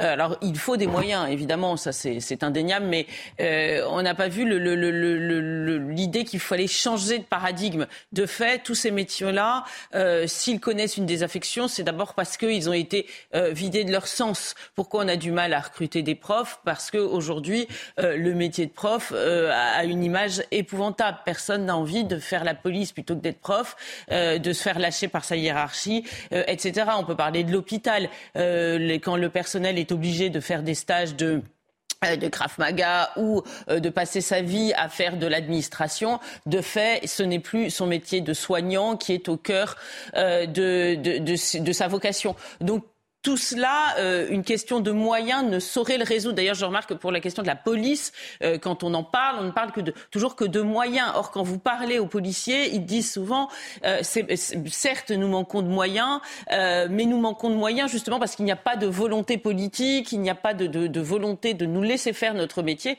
Et c'est cela qui est au cœur de, de évidemment, de, cette désinfection. Alors, ce qui est très difficile, c'est que les Français ont l'impression d'être énormément ponctionnés. Hein. ils, paient beaucoup d'impôts. Question de consentement à l'impôt qui va finir un jour par se poser. Euh, et, parfois, ils ont moins l'impression de payer trop d'impôts que, pardonnez-moi ce barbarisme, que mal d'impôts. C'est-à-dire de, de, le voir euh, très, de voir ces sommes euh, mal, mal distribuées. Donc pour eux, c'est, c'est, c'est une injustice flagrante. Ils voient à la fin, par exemple, de leur bulletin de salaire depuis le prélèvement à la source, pour certains, des, des, des, sommes réduites et très fortement, et ils ne retrouvent pas en matière de, services publics. Et puis par ailleurs, il y a une, mauvaise euh, répartition. Là aussi, il y a un deux poids deux mesures des services publics. C'est-à-dire que quand vous habitez la campagne, le service public est, euh, très dégradé. Et enfin, dernier point, pardon d'aborder un sujet qui fâche, c'est-à-dire que euh, les services publics ne fonctionnent qu'à partir du moment où, où, ils sont une forme de redistribution de quelque chose qui a été pris auprès des Français, mais qui, qui est redistribué auprès des Français. Or, si euh, les frontières sont ouvertes à tout vent. C'est comme si on avait un gâteau fini qui était distribué à, une somme euh, infinie d'individus. Ça ne peut pas fonctionner et le malaise sur la perception de l'immigration vient de ça. Voilà, on aide trop les immigrés. Bah, par exemple, en matière hospitalière, il est évident que euh, quand ça va mal, l'AME devient compliqué à intégrer, hein, qui coûte un milliard, sachant que l'AME ne, ne, exclut l'idée des urgences, c'est-à-dire que les urgences sont hors AME. Elles sont les, les, les migrants, par exemple, qui sont malades sont pris en compte. Voilà, l'aide médicale d'État, c'est celle qui est offerte euh, donc euh, pour ceux qui arrivent sans couverture sociale. Et, euh, et alors beaucoup disent, il y a une mauvaise connaissance de l'AME. Hein, beaucoup disent ah oui, mais l'AME euh, c'est quand même charitable, ça permet de euh, de soigner ceux qui sont en grand danger. Il faut savoir que hors dispositif AME, même quelqu'un qui n'est pas inscrit à l'AME est pris en charge de s'il y a un caractère d'urgent dans sa pathologie. Donc toutes ces questions-là, il va falloir. Mais je parle de l'hôpital, mais il n'y a pas que cela. Euh, la justice, hein, euh, quand on sait qu'il y a 25% euh, d'étrangers dans nos prisons, bah, c'est vrai que ça grève le budget de la justice. Un point, c'est tout. Donc toutes ces questions-là, il va falloir qu'un jour, un jour, un politique ose les mettre sur la table. Sinon, c'est certain, le système va craquer. Et vous aurez le mérite d'avoir euh, posé les questions ce matin sur euh, ce plateau. parmi l'actualité euh, politique du week-end, évidemment, Jordan Bardella, élu sans surprise hier à la tête du Rassemblement national, avec un score écrasant de près de 85% des voix. Il devient le premier dirigeant du parti à ne pas porter le nom de Le Pen. Jordan Bardella, qui est porteur, on va dire, d'une ligne plus dure, plus identitaire au sein du parti. Je vous propose de l'écouter. Avec nous, les délinquants et criminels étrangers seront systématiquement expulsés dans leur pays d'origine à l'issue de leur peine de prison. Les allocations familiales seront réservées aux Français, parce que notre pays n'a pas vocation à être l'hôtel du monde. Avec nous, les frontières de la nation et les lois de la République seront respectées, parce que le peuple sera rétabli dans ses droits et dans son intégrité. Avec nous, les Français décideront enfin par eux-mêmes de leur politique d'immigration, parce que dès notre arrivée au pouvoir, nous leur rendrons le pouvoir par l'organisation d'un référendum. Guillaume Bigot, 85%, victoire euh, écrasante. Est-ce que c'est finalement euh, pour euh, le Rassemblement national une prime à la radicalisation du parti, l'identitaire, qui l'emporte sur le social au, Rassemblement national ou pas? C'est curieux, cette, ces éléments de langage qui ont circulé dans, dans les rédactions. Moi, il me semble que, peut-être que je, peux me tromper, qu'à l'intérieur du Rassemblement national, il y avait quand même une feuille de papier à cigarette entre la proposition de, du concurrent euh, de Jordan Bardella Louis Alliot et celle de Jordan Bardella. Alors, il y a eu un événement qui est, je crois, euh, quelqu'un qui s'appelle Steve Briouat. Oui, parce que vous alliez dire, ces éléments de langage qui circulent, ils viennent pas de n'importe où. Il y a Steve Briouat qui a été écarté, maire d'Hénin-Beaumont, écarté de la direction hier à l'issue du congrès, et, qui, et qui a publié euh, un, communiqué pour euh, dénoncer la re-radicalisation du parti. C'est pour ça que je vous pose la question ce matin. Non, non, j'entends bien, mais c'est un, une personne, et comme vous savez, euh, souvent à l'intérieur des formations politiques, euh, le RN, n'importe quelle formation politique, ce qui fonctionne bien, c'est ce qu'on appelle, euh, ce que Freud appelle le narcissisme des petites différences. C'est-à-dire que plus vous êtes proche de quelqu'un et plus pour des questions d'ambition et de rivalité personnelle, si vous n'avez pas le poste que vous voulez, évidemment, vous en faites tout un pataquès. Il n'est pas content, il tortille. Non, mais c'est pas ça. C'est que là, il y a finalement un parti qui est quasiment totalement aligné. On aurait pu imaginer d'ailleurs que les deux candidats avaient des lignes complètement opposées, mais finalement, elles sont pas tellement, elles sont même pas opposées. Il y, a, y, a, y a une opposition générationnelle qui est assez nette pour le coup, ce n'est pas les mêmes générations entre euh, Jordan Bardella et Louis Alliot, mais sur le fond, sur le contenu même euh, des programmes et de ce qu'ils proposaient, c'est vraiment relativement aligné. Et surtout, le plus intéressant là-dedans, c'est que lorsqu'on voit euh, à l'intérieur de la majorité, je ne parle même pas de Renaissance, parce que là, il y aurait vraiment beaucoup de choses à dire, il y a des gens qui votent carrément contre les projets de loi de la majorité. non, je parle à l'intérieur même euh, du parti euh, d'Emmanuel Macron, qui a explosé façon puzzle en différents courants, et où les gens sont sur des lignes, pour le coup, politiques complètement différentes. Euh, bah, on, a, on, ne dit pas, regardez, c'est une explosion, il y a des tensions formidables à l'intérieur du parti, etc. C'est quasiment passé sous silence. Donc là, il y a une personne et ça devient, regardez, il y a une radicalisation. Moi, je pense que le Rassemblement national n'a pas vraiment dévié sur cette ligne. On peut être d'accord ou pas d'accord, mais cette ligne, elle, la, elle le tient. Simplement, la question sociale, puisque c'est ça l'objet du compte rendu, euh, du, pardon, du communiqué de presse de M. Briouat, on va abandonner la ligne sociale au profit euh, d'une ligne identitaire. Moi, il me semble que le dispositif qu'on a là, c'est Marine Le Pen reste, ce que les Japonais appelleraient le shogun caché, reste la personne qui tire absolument les ficelles au Rassemblement national, et que Jordan Bardella fera, donnera exactement, enfin, suivra l'impulsion que donne Marine Le Pen. Et donc, justement, qu'est-ce qu'il va apporter du haut de ses 27 ans, euh, Jordan Bardella? Alors ça, c'est si c'est Marine Le Pen qui garde le pouvoir en tant que voilà chef des députés euh, du Rassemblement national à l'Assemblée. C'est une question intéressante, mais avant ça, je pense qu'effectivement, il va, il va suivre l'impulsion que donne Marine Le Pen. Et donc Marine Le Pen, on voit bien qu'en fonction des circonstances politiques, si elle est dans une campagne présidentielle 2022 où il y a un Éric Zemmour qui émerge, elle va pas trop insister sur l'identité, elle va plutôt insister sur la question sociale, mmh. parce qu'elle sent cette question. Là aujourd'hui, on est dans la séquence Lola, etc. Et euh, Éric Zemmour est un peu retiré du, du, du jeu. Donc elle va plutôt réinsister sur, ce, sur ces questions. Maintenant, que va-t-il apporter Jordan Bardella? Euh, je pense que c'est un, un, paradoxe parce que c'est quelqu'un euh, qui a d'éminentes qualités mais qui est extrêmement jeune. Et je pense que ce qu'il pourrait apporter de plus, euh, ce qui manque à mon avis dans cette formation politique, c'est justement de la formation, justement de la structuration, justement il faudrait une sorte d'école des cadres, en quelque sorte. je ne sais pas s'ils ont ça ou pas, parce qu'il y a quelque chose qui ressemble furieusement au Rassemblement national, qui ressemble furieusement au Parti communiste euh, des années 60-70. Euh, il y a un électorat très populaire. Il y a aussi, dont Jordan Bardella, un, des élus qui sont très talentueux, mais très populaires, et, euh, il faut distinguer l'intelligence et le talent des études. Vous pouvez avoir fait des hautes études et être un sinistre idiot, et vous pouvez être quelqu'un d'un autodidacte remarquable.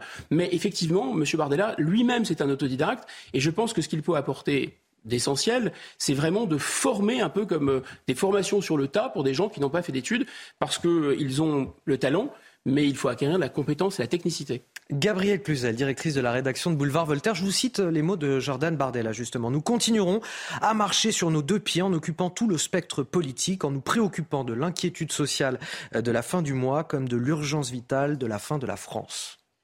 Euh, oui, de fait, euh, ça a été la, volonté depuis longtemps du, Rassemblement national de, tenir ces, deux bouts.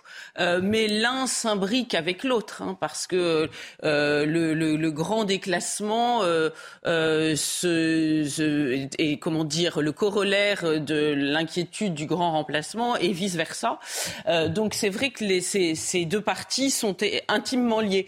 Alors c'est amusant parce qu'on a opposait souvent souvent euh, le RN du Nord, euh, réputé social et populaire, au RN du Sud, euh, réputé identitaire et conservateur. Et finalement, Louis Alliot, a, priori, et maire de Perpignan, était plutôt le RN du Sud. Donc c'est vrai qu'on peine à voir cette dichotomie qui a été établie. Et c'est vrai, vous avez raison, c'est Steve Briois qui l'a mis en avant, mais cette différence profonde entre Jordan Bardella et Louis Alliot. Moi, je vais vous faire une confidence. Au début, je la trouvais même un peu factice. Je me suis dit, ces deux candidature un peu d'une opposition d'opérette. Bon, apparemment, il y avait quand même des escarmouches, donc elle était bien réelle, mais je trouvais que c'était pas très, euh, pas très visible. Alors, ce qui est frappant avec la personnalité de Jordan Bardella, c'est qu'il, vous avez raison de le dire, c'est un autodidacte qui vient des classes populaires. Alors, pourquoi, on peut le rappeler, même si on l'a déjà dit plusieurs fois, pourquoi les classes populaires euh, sont euh, euh, très proches du Rassemblement national et inversement, c'est parce que historiquement, euh, du temps de Jean-Marie Le Pen, être au Front national, c'était une petite mort sociale. Et quand vous êtes un notable, quand vous êtes un bourgeois, vous avez peur de la mort sociale.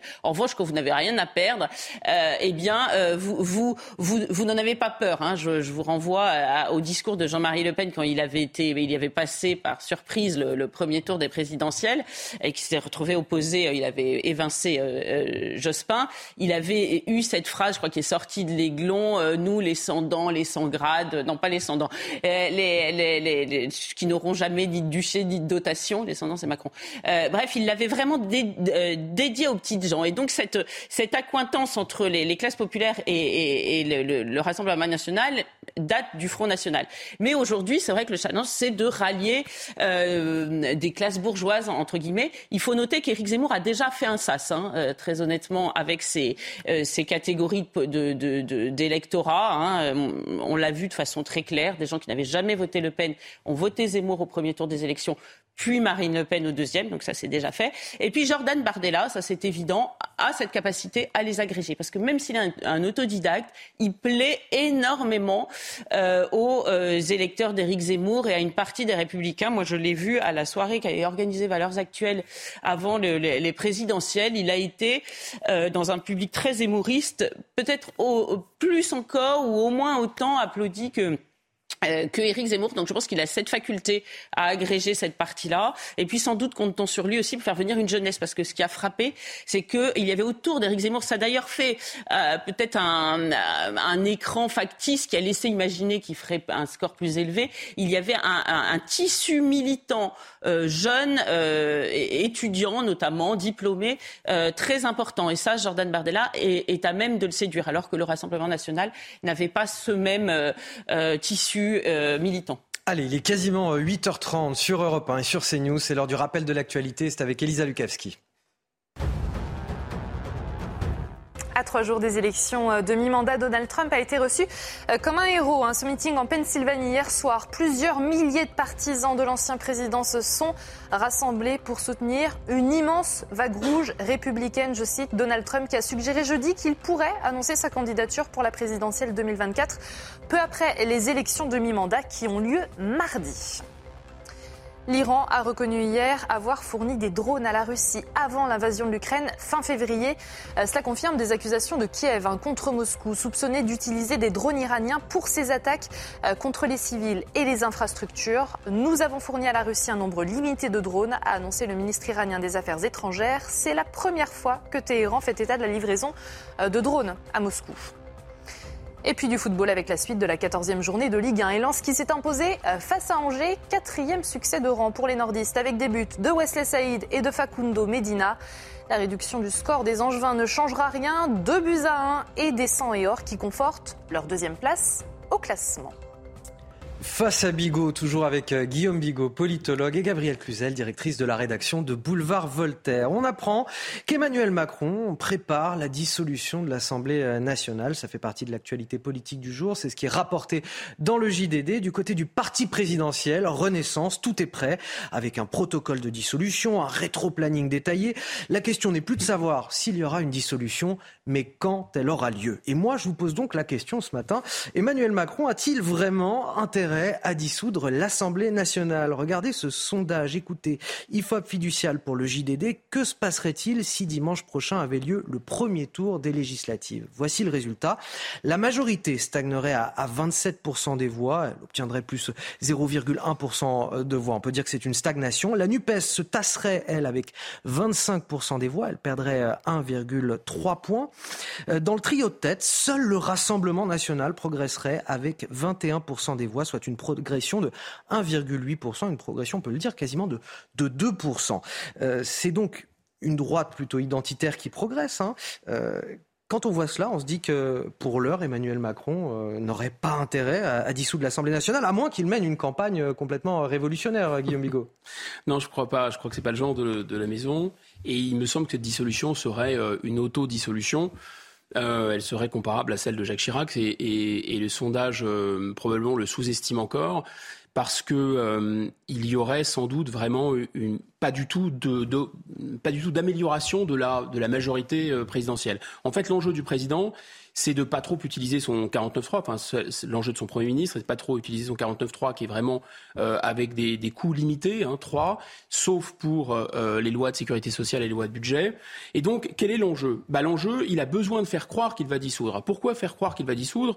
Parce que les majorités d'appoint, c'est à la fois à l'intérieur de Renaissance, dans son petit nuage centriste là, il y a des gens qui parfois ne votent pas avec lui, donc il veut bien leur faire comprendre qu'ils ont intérêt à bien voter, parce que sinon il va dissoudre, alors ça peut leur faire peur à eux. Et puis bien sûr, il y a LR.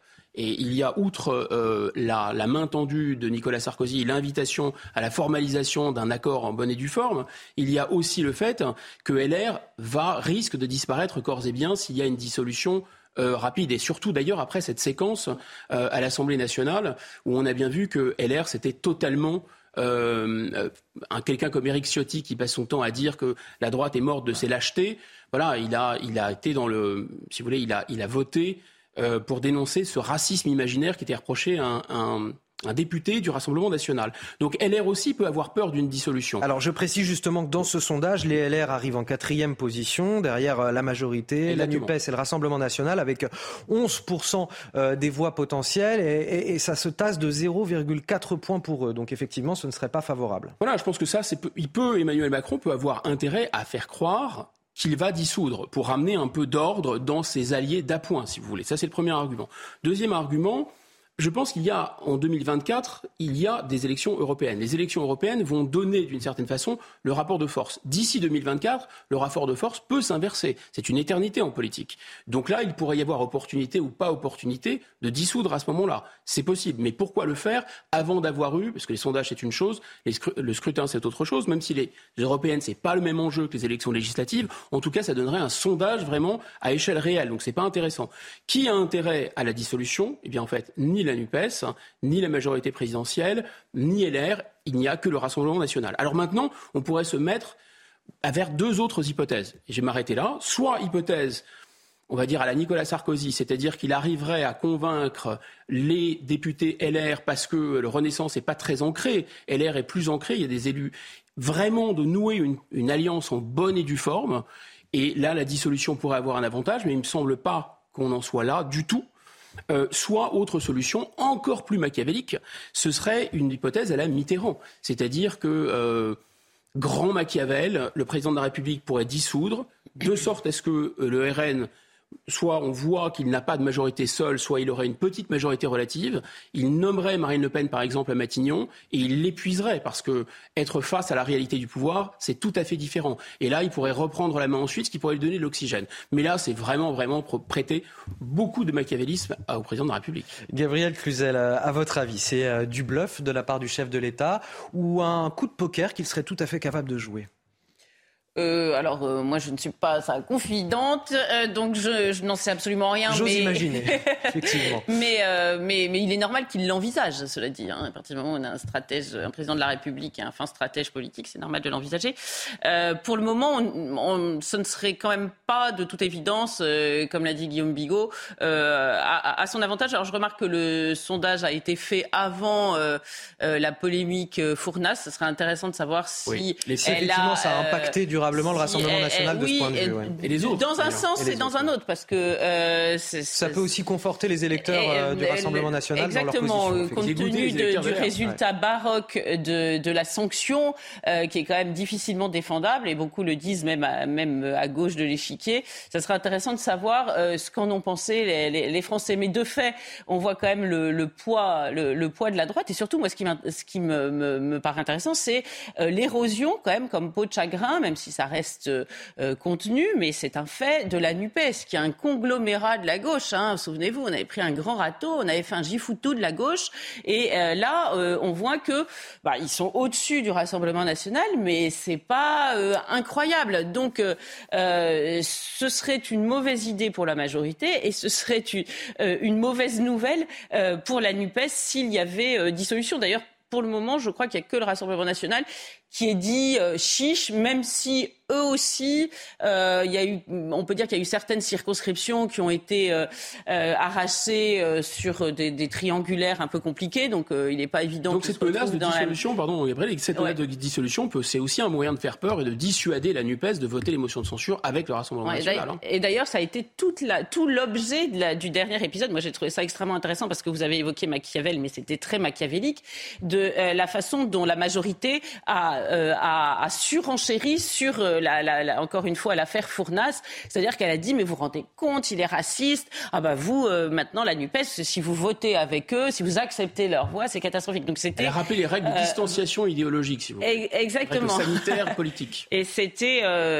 extrêmement malin et mitterrandien là aussi parce que on, on, savait François Mitterrand tout à fait capable de ce genre de, de raisonnement.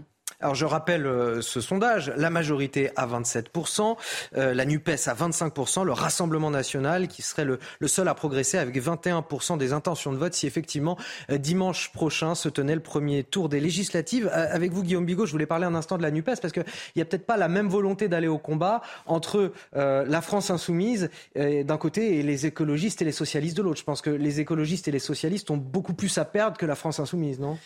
Oui, mais il y a un effet d'optique, y compris pour la France insoumise, parce que la France insoumise pèse finalement dans ce dispositif, parce qu'elle a réussi. C'était ouais. un peu le coup de génie de M. Mélenchon. M. Mélenchon a fait passer pour une, une, une victoire éclatante le fait qu'il a simplement limité euh, sa stagnation par rapport à 2017. Et il l'a limité. Pourquoi? Parce qu'il a réussi à fabriquer euh, cette, cette, alliance de briques et de broc. Mais cette alliance de briques et de broc, comme l'a ex excellemment euh, expliqué Gabriel Cluzel, c'est pas sûr du tout euh, qu'elle tienne, qu'elle tienne la route. Parce que là, qu'est-ce qu'on se rend compte de quoi? Là, vous parliez de euh, un Steve Briouat qui fait un communiqué pour dire attention, la ligne ne sera pas la bonne. Mais il y a quelle, quelle, est la ligne, même à l'intérieur de LFI Quelle est la ligne commune entre le PS, LFI, e, e, ELV À l'intérieur de ELV, il vous aura pas échappé que c'est un, un, un, pugilat, enfin c'est un jeu, c'est du, du catch, hein, c'est du MMA comme on dit. Est-ce qu'il y a une possibilité d'un pôle avec, euh, en, entre le Rassemblement national et, et Reconquête? Puisqu'on voit que dans ce sondage, Reconquête arrive en cinquième position, 5,5% des suffrages, mais gagne 1,2 points. Je pense que Reconquête, euh, ils, sont, euh, ils sont une situation où le, le, leur principal atout, c'est Éric Zemmour. C'est pas le seul, évidemment, mais c'est une élection, dans une élection présidentielle, euh, ils peuvent faire valoir, disons, un, un, un, projet qui est complètement, qui est complètement distinct. Dans une élection législative, justement pour obtenir des majorités, la seule solution, ce serait de nouer une alliance en bonne et due forme, en quelque sorte, là aussi, euh, avec euh, le Rassemblement national et de pousser finalement, et ce serait l'intérêt, c'est de pousser à l'éclatement aussi de LR pour récupérer. C'était d'ailleurs ça l'ambition d'Éric Zemmour euh, originelle, c'est de faire un pont entre LR d'un côté et le Rassemblement national de l'autre. Et la contradiction, c'est qu'il a essayé de déborder le Rassemblement national sur la droite tout en essayant de faire un pont. Alors, comme l'a rappelé Gabriel Clusiel, oui, sur le plan sociologique, ça a un peu fonctionné. Il y a des gens qui étaient des électeurs traditionnels de LR qui sont venus, qui n'auraient jamais voté pour le Rassemblement national. Mais d'un autre côté, ça n'a pas été jusqu'à son terme. Et notamment, regardez, il y a eu des tas de, de danses du ventre pour détacher M. Ciotti, par exemple, pendant la présidentielle. Ça n'a pas fonctionné. M. Ciotti a dit, attendez, maintenant, j'ai bien compris, je vais faire une politique civilisationnelle, une politique très dure contre l'immigration. Et il y a eu ce sketch du racisme imaginaire totalement molièresque à l'Assemblée nationale. Qu'est-ce qu'a fait M. Ciotti? Évidemment, il s'est couché. C'est très intéressant d'ailleurs, hein, parce que je pense que cette, euh, cette, affaire aura des, des suites sur les républicains extrêmement fortes, puisqu'il y a une ligne de fracture qui s'est dessinée entre, par exemple, un François-Xavier Bellamy ou même euh, Retailleau. qui a effectivement, peut-être citer les trois personnes qui ne sont, pas, sont pas rentrées là-dedans. Voilà, il y en a trois ou quatre. Nadine Morano, je crois. Il y a Rudelier, euh, et puis il y a Bruno Gosselin qui, en bureau à l'Assemblée, a fait en sorte que ce soit le tumulte qui soit retenu. Allez, on va avancer, Gabriel Cluzel et Guillaume Bigot, si vous le voulez bien parce que l'actualité euh, politique du jour est assez riche, notamment avec des, interventions de, ministres dans la, dans la presse quotidienne et dans le Parisien aujourd'hui en France. Il y a Bruno Le Maire qui s'exprime et il l'assure, il n'y a pas eu de profiteur de l'inflation dans l'alimentaire. Le ministre de l'économie évoque beaucoup de sujets sur lesquels il dit vouloir faire bouger les lignes. Impôt international sur les sociétés, nouvelle répartition des richesses dans les entreprises.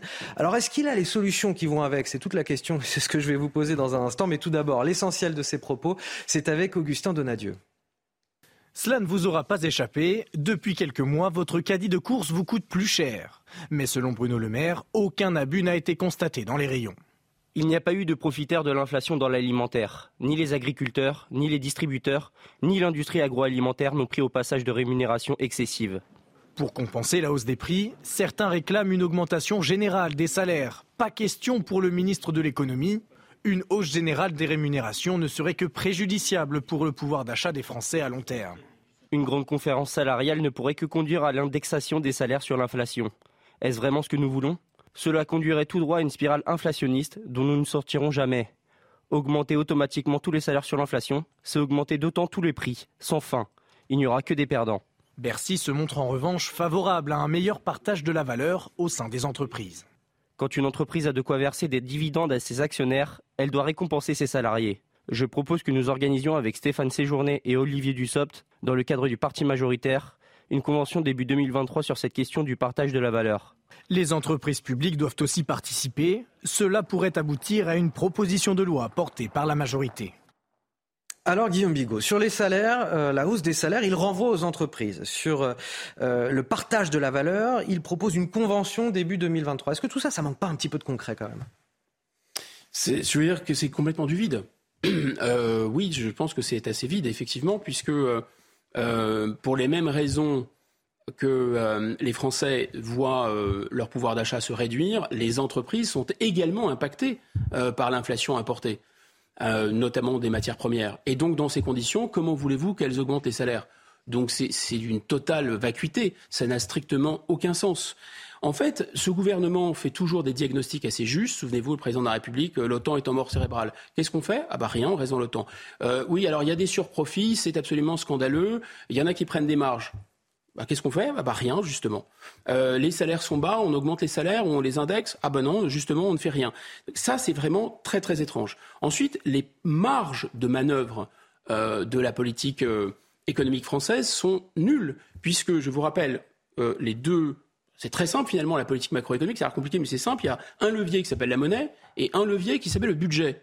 Alors, le budget, il est à 117% on est totalement endetté, on peut rien faire. Et la monnaie, c'est pas nous qui la contrôlons, c'est la Banque centrale européenne. Et là, en l'occurrence, ce qui va se passer, c'est qu'il y a eu une politique contracyclique. Je m'explique, c'est-à-dire qu'en fait, alors que là, il y a déjà une inflation et alors qu'on est au bout du bout, la Banque centrale européenne va augmenter, a déjà commencé, va continuer à augmenter ses taux.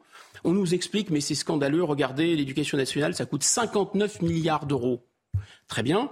L'augmentation de quelques points par la BCE de son taux directeur, va faire en sorte que nous, pour refinancer notre dette sur les marchés, on va payer, vous êtes bien assis là, 40 milliards d'euros. 40 hmm. milliards d'euros, c'est pas pour payer des profs. 40 hein. milliards d'euros, c'est pour payer des rentiers, des gens qui ont des obligations d'État et qui, en raison des politiques folles de la BCE, vont nous coûter des dizaines de milliards de plus.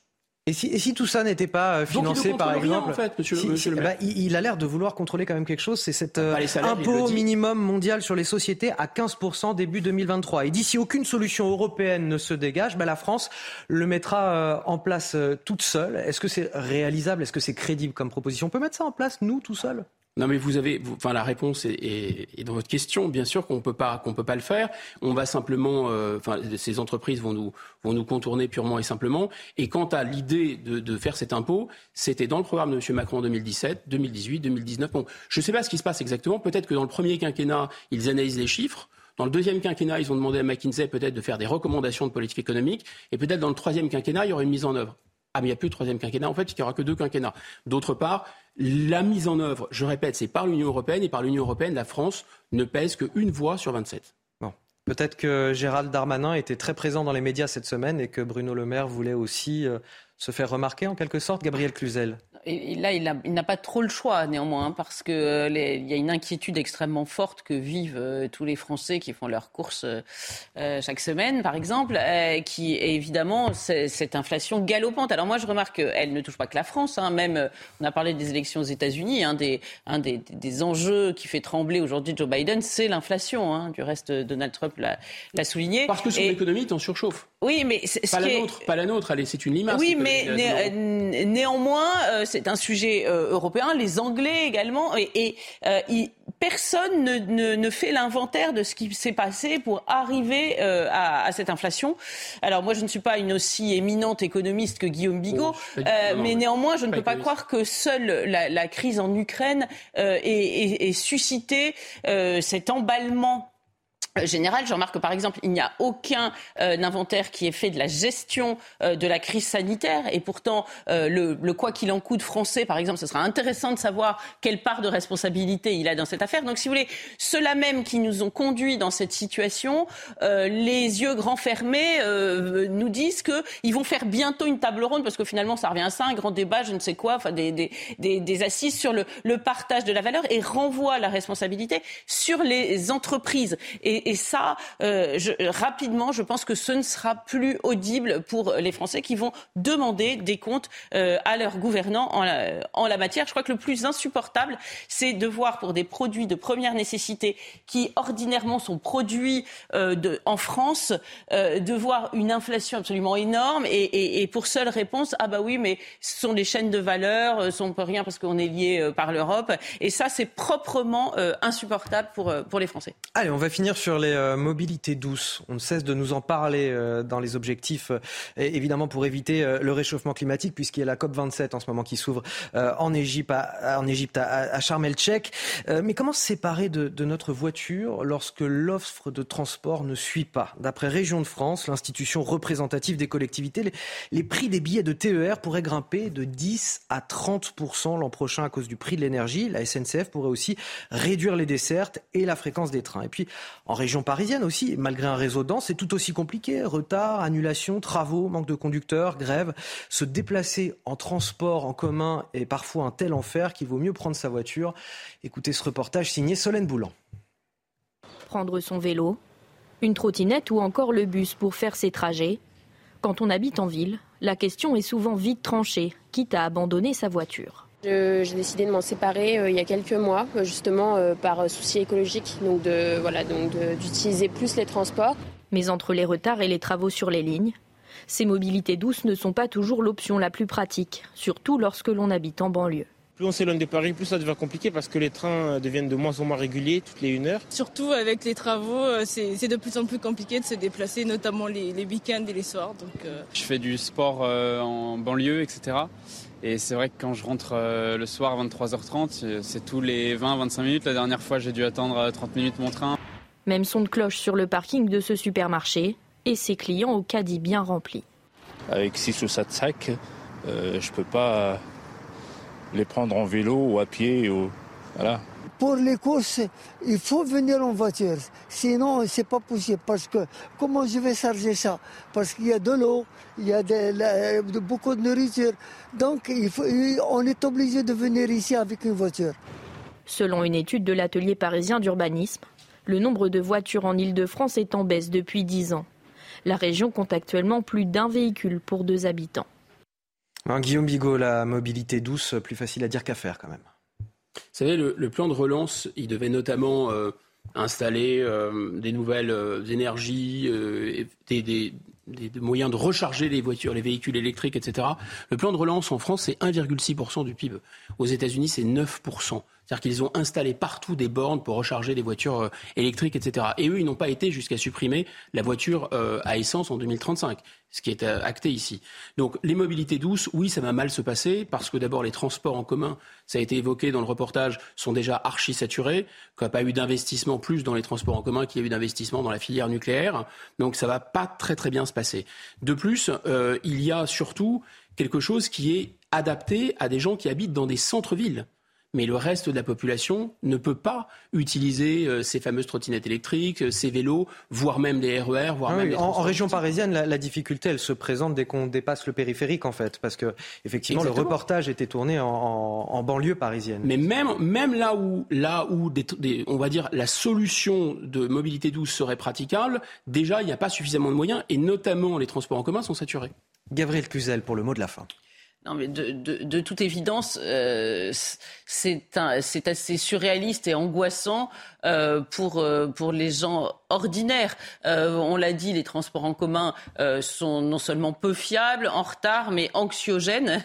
Et, et, et, et avec peu de sécurité. Moi, je pense aux femmes, notamment le soir, à part prendre sa voiture, c'est extrêmement compliqué de circuler. Alors évidemment, et encore, vous avez raison de le souligner, les transports en commun concernent les grandes métropoles. Que vous êtes à la campagne, c'est encore pire. Donc on voit bien qu'on on court vers quelque chose qu'on a étiqueté comme progrès, mais on ne se donne pas les moyens. Et c'est la même chose que pour, le vélo. Quand on est tout seul dans la vie, dans une grande métropole, on peut euh, aller à vélo en, en, trottinette électrique. Mais quand vous habitez euh, une, ville de, de 15 000 habitants, que vous avez trois enfants, une vieille grand-mère et, un mari qui a le blat dans le plâtre, eh bien vous faites quoi? Eh bien vous prenez évidemment votre voiture et on ne sait les voitures électriques, euh, c'est une incantation, mais en réalité nous ne nous sommes pas donné les moyens euh, de le mettre en œuvre. 8h52. La mobilité douce, c'est qu'on va moins, on va moins se déplacer. Hein. C'est l'équivalent du col roulé. 8h52, Guillaume Bigot. Malheureusement, bien malheureusement, on arrive à la fin du temps qui nous est euh, imparti. Je vous remercie tous les deux. Gabrielle Cluzel, directrice de la rédaction du Boulevard Voltaire, et donc Guillaume Bigot, politologue. On va rejoindre Sonia Mabrouk depuis les studios d'Europe 1. Bonjour Sonia. Euh, on vous retrouve à 10h, juste après euh, la matinale, pour le grand rendez-vous CNews, Europe 1, Les Échos. Sonia, qui sera votre invité aujourd'hui? Bonjour à vous Anthony et bonjour à tous. Notre invité, c'est le ministre qui est au cœur de l'actualité. Je vous laisse deviner. C'est le ministre de l'Intérieur, Gérald Darmanin. Et qui d'autre, effectivement? Sur quel thème allez-vous l'interroger, Gérald Darmanin?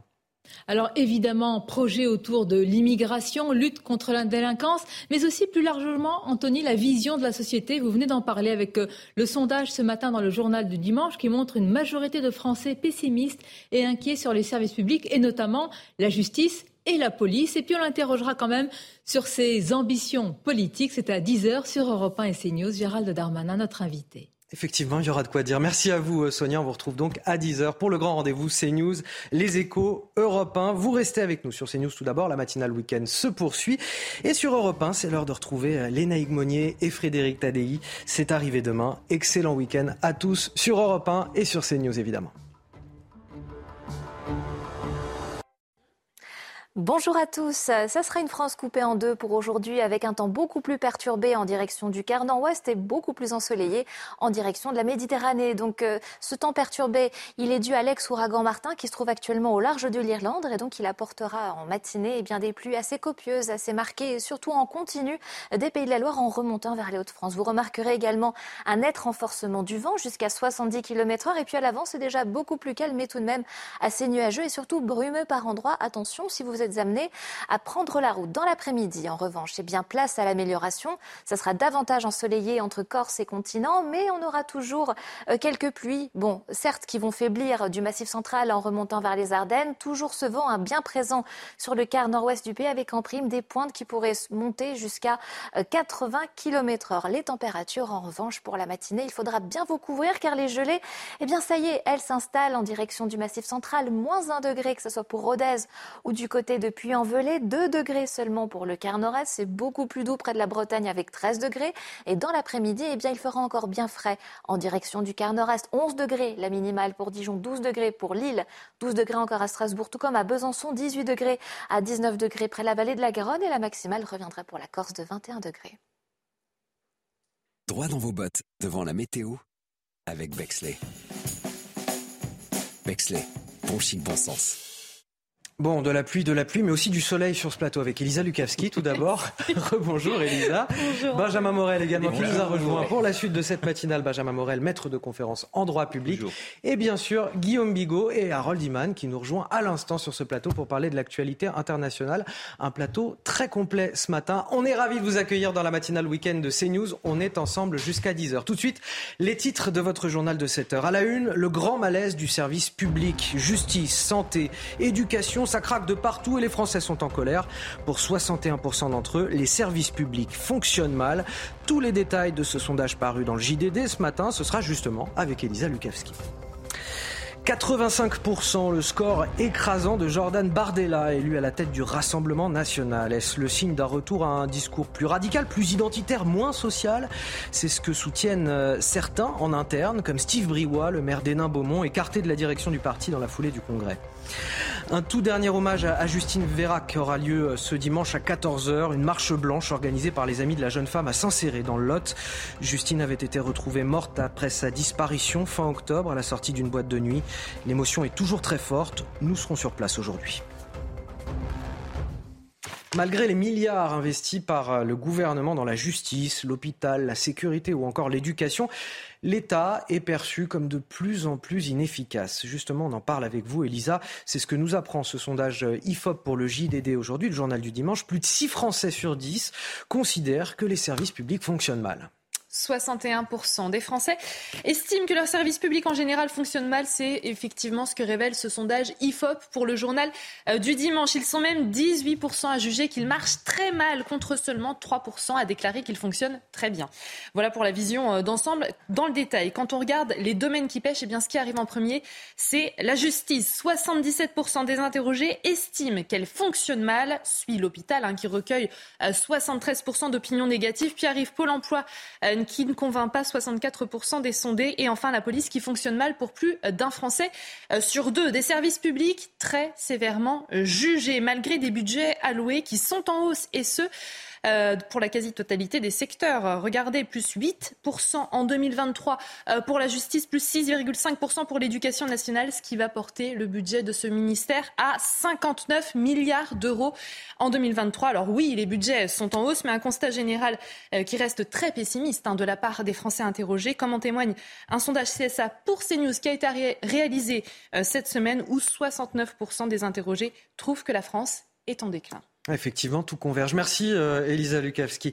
Euh, Benjamin Morel, ça fait trois ans euh, consécutifs qu'on augmente le budget de la justice, 8% à chaque fois. On a embauché 900 magistrats, 800 greffiers, et pourtant, on le voit à travers ce sondage, c'est la justice qui attire le plus d'opinions négatives, à 77%. Ah, il y a plusieurs aspects à ça. C'est-à-dire que d'abord, la justice n'est pas isolable. Vous avez tout un continuum police, justice, prison qui doit être rénové et qui prend du temps à être rénové. Parce que c'est bien beau de mettre plus de budget un jour, mais la réalité, c'est que ça fait depuis le début des années 2000 qu'on n'investit plus dans ces grands services publics d'État. Tout bêtement parce qu'il fallait bien faire des économies à quelque part. On ne pouvait pas toucher aux collectivités, on ne pouvait pas toucher aux dépenses sociales. Donc on a fait quoi? On a touché au budget de l'État et notamment aux grands services publics. Ça donne du coup, eh bien, certes, un petit effet de rattrapage sur trois ans.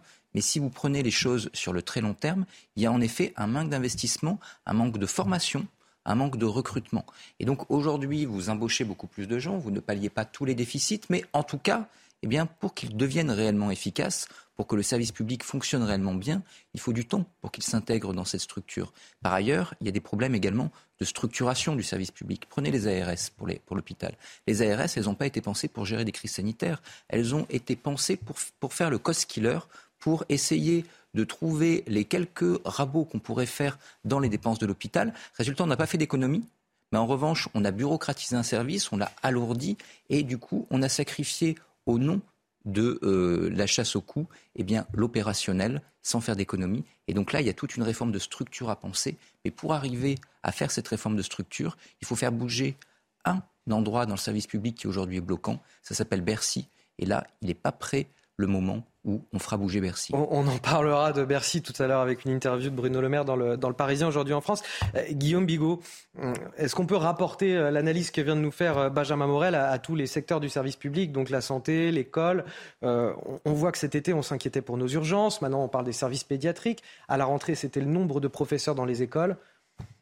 L'analyse était parfaite. on n'a pas réussi à rattraper la situation des années 2000 en, si vous voulez, en pourcentage, mais par ailleurs, la population a cru.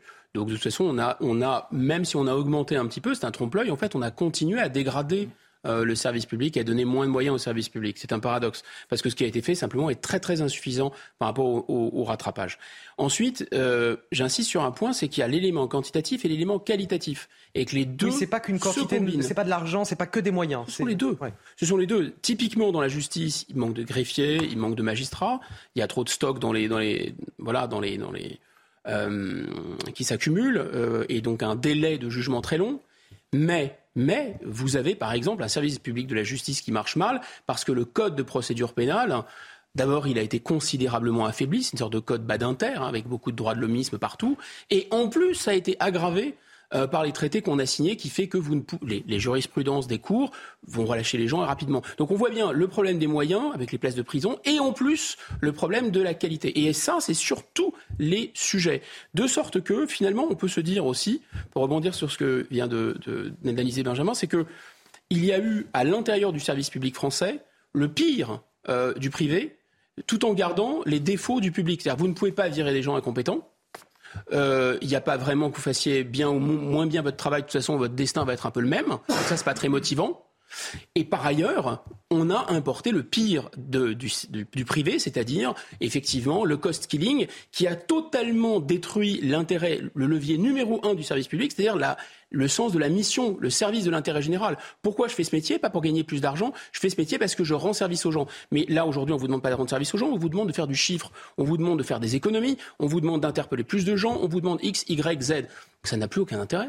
Dans l'actualité euh, politique de ce week-end, Jordan Bardella, élu sans surprise hier à la tête du Rassemblement national avec un, score écrasant 85% des voix. Il devient le premier dirigeant du parti à ne pas porter le nom de Le Pen. Jordan Bardella, porteur d'une ligne en tout cas qui semble dans ses propos euh, plus identitaire, plus nationaliste. Je vous propose de l'écouter. Avec nous, les délinquants et criminels étrangers seront systématiquement expulsés dans leur pays d'origine à l'issue de leur peine de prison. Les allocations familiales seront réservées aux Français, parce que notre pays n'a pas vocation à être l'hôtel du monde. Avec nous, les frontières de la nation et les lois de la République seront respectées, parce que le peuple sera rétabli dans ses droits et dans son intégrité. Avec nous, les Français décideront enfin par eux-mêmes de leur politique d'immigration, parce que dès notre arrivée au pouvoir, nous leur rendrons le pouvoir par l'organisation d'un référendum.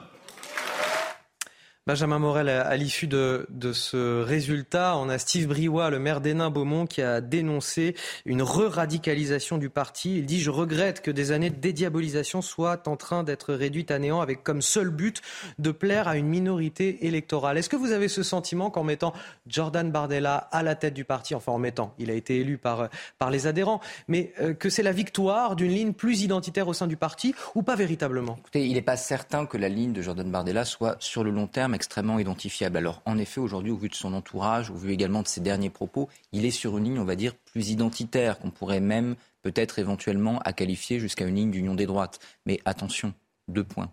D'abord, écoutez le discours de Marine Le Pen le matin.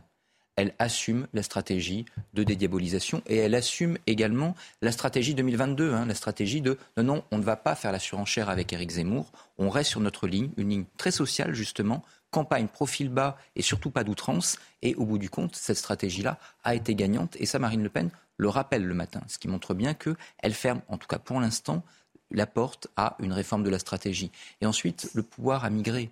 Le pouvoir, il est plus au parti. Le pouvoir, aujourd'hui, il est au groupe politique. Le groupe politique, c'est là que vous avez la montée en gamme possible. Vous avez les assistants parlementaires, vous avez les collaborateurs. C'est là que se trouve le budget, c'est là que se trouve la visibilité. Parce qu'aujourd'hui, évidemment, les caméras sont braquées d'abord sur l'Assemblée nationale. Qui est-ce qui dirige le groupe? C'est pas Jordan Bardella. C'est Marine Celle qui dirige le groupe, c'est Marine Le Pen. Est-ce qu'il y a une stratégie, Guillaume Bigot, euh, good cop, bad cop, si je puis dire, euh, bon flic, mauvais flic, entre euh, Marine Le Pen et Jordan Bardella, l'une sur une, une ligne un petit peu plus sociale dans, son propos et, l'autre sur quelque chose de plus identitaire? Ça pourrait être habile de jouer ça, et d'ailleurs c'est ce qui était le cas avant que Marion Maréchal et Florian Philippot ne partent du Rassemblement national, parce que là il y avait vraiment une sorte de marcher sur deux jambes, une jambe un peu plus à droite, une jambe un peu plus à gauche. J'ai pas l'impression que c'est soit ce qui se dessine, et je suis au contraire.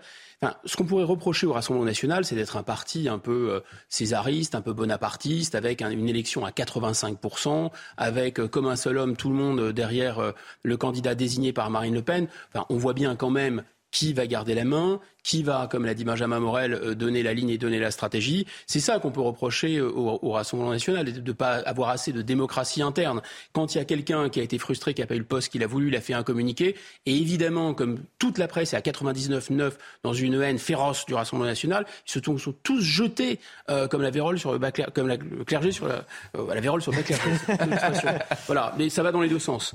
Et, et, sur la lèpre populiste, on va dire ça comme ça. Le clergé médiatique s'est jeté comme sur le la lèpre populiste. En fait, on voit bien que dans tous les partis politiques, vous avez des fractures, des clivages, des lignes différentes.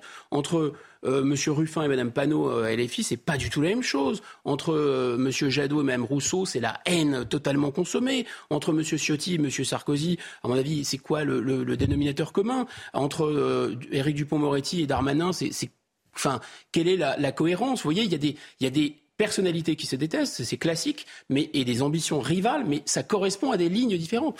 Là, je pense qu'il faut un peu forcer le trait, parce qu'il me semble qu'il va y avoir plutôt une stratégie de godille, c'est-à-dire en fonction des intérêts et de l'actualité politique, le Rassemblement national va pouvoir, grâce à et Marine Le Pen va donner le ton, axer un peu plus sur la question identitaire, axer un peu plus sur la question sociale. Mais il serait bien fou euh, de se couper une jambe ou de se couper l'autre. Dans le reste de l'actualité, une marche blanche aura lieu cet après-midi à 14h en hommage à Justine Vérac, une marche organisée par ses amis avec l'accord de la famille. Elle, aura lieu à, à Saint-Céré, dans le Lot. Justine Vérac, euh, je le rappelle, avait été retrouvée morte après sa disparition fin octobre à la sortie d'une boîte de nuit.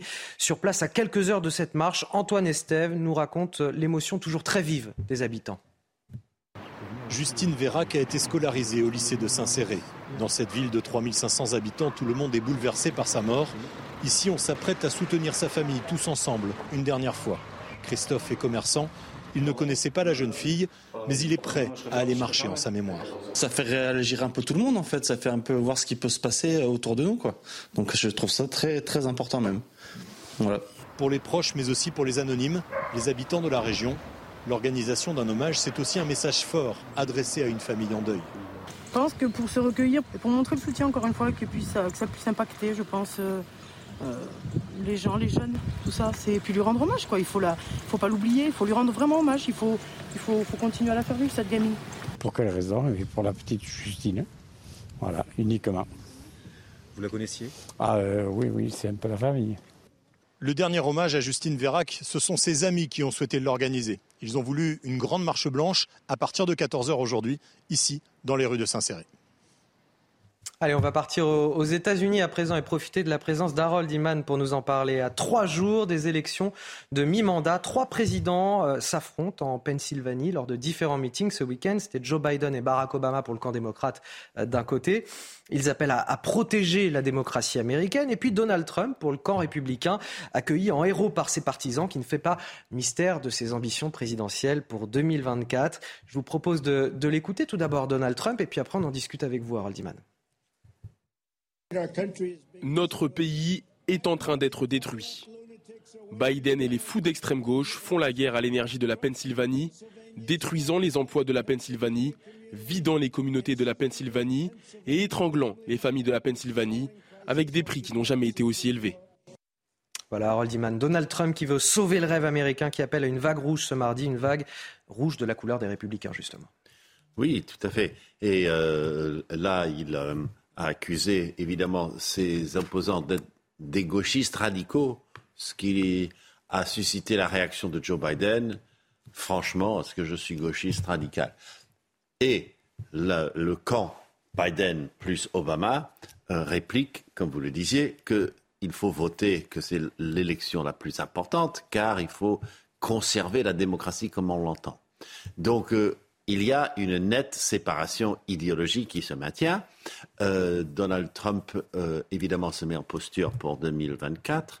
S'il il fait un très bon score, les républicains, en 2022, et c'est probable qu'ils regagneront la majorité à la Chambre des représentants, ce qui, est très très courant hein, dans les mi-mandats, presque toujours le cas, eh bien, il aura sa plateforme pour pouvoir euh, avancer ses idées.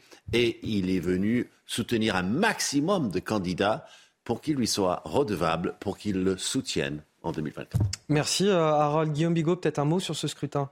Bah, Ce qui est très étonnant, mais Harold peut le confirmer, euh, il, connaît mieux la politique américaine que moi, et c'est que normalement un président battu ne revient pas en politique hein, euh, et ne cherche pas à reprendre, euh, à reprendre la tête et à se. C'est ce qu'on voit en France, mais c'est assez rare aux États-Unis. Une fois, c'est vrai. C'est arrivé une fois. Grover Cleveland au 19e siècle. Oui, donc il faut remonter. Donc c'est rare. C'est très rare. Oui, normalement, le, le loser, euh, il part et on trouve quelqu'un qui est très jeune, etc., qui a de l'allant et qui, voilà.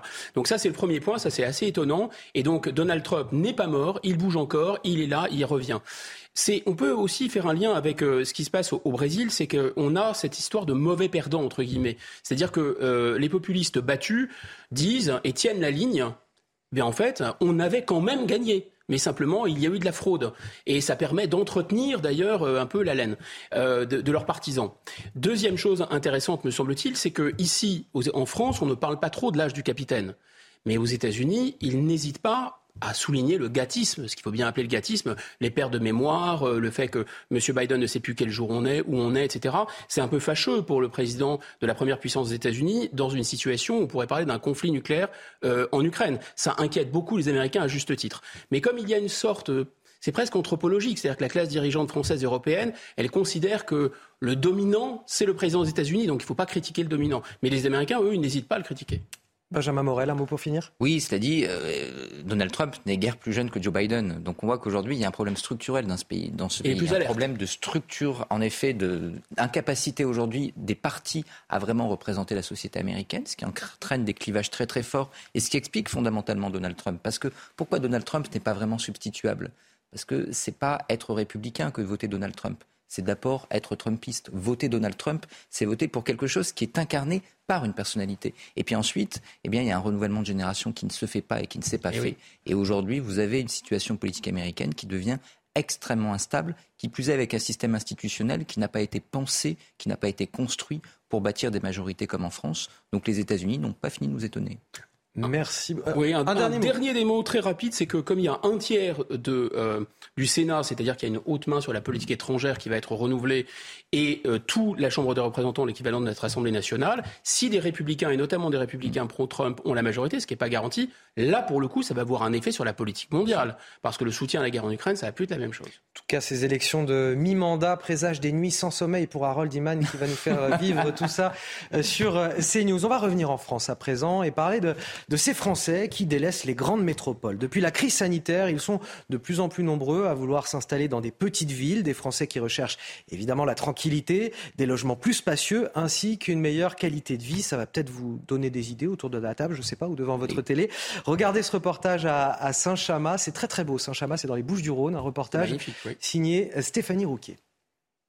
Depuis la pandémie, les agences immobilières de Saint-Chamas voient les demandes de location ou d'achat de biens exploser. Le profil des acquéreurs sont plutôt des jeunes cadres dynamiques euh, qui arrivent de régions euh, diverses, de plus en plus de télétravail. On retrouve euh, dans nos demandes surtout maintenant trois chambres plus un bureau. Avec des prix encore raisonnables, à 2900 euros en moyenne au mètre carré, Saint-Chamas possède d'autres atouts.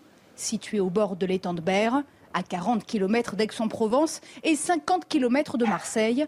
Cette petite ville de 8000 habitants séduit de nouveaux résidents à la recherche d'une meilleure qualité de vie. J'ai toujours dit à ma femme, quand on sera en retraite, on viendra habiter ici. À Saint-Chamas. C'est un charmant, un charmant village. J'ai beaucoup de collègues qui me demandent euh, est-ce qu'il y a des maisons à vendre à Saint-Chamas ou des locations, tout ça. Euh, ils veulent venir ici. Des nouveaux habitants, oui, il y en a beaucoup il y en a beaucoup. Euh, je ne vais pas dire trop, mais euh, l'infrastructure ne suit pas.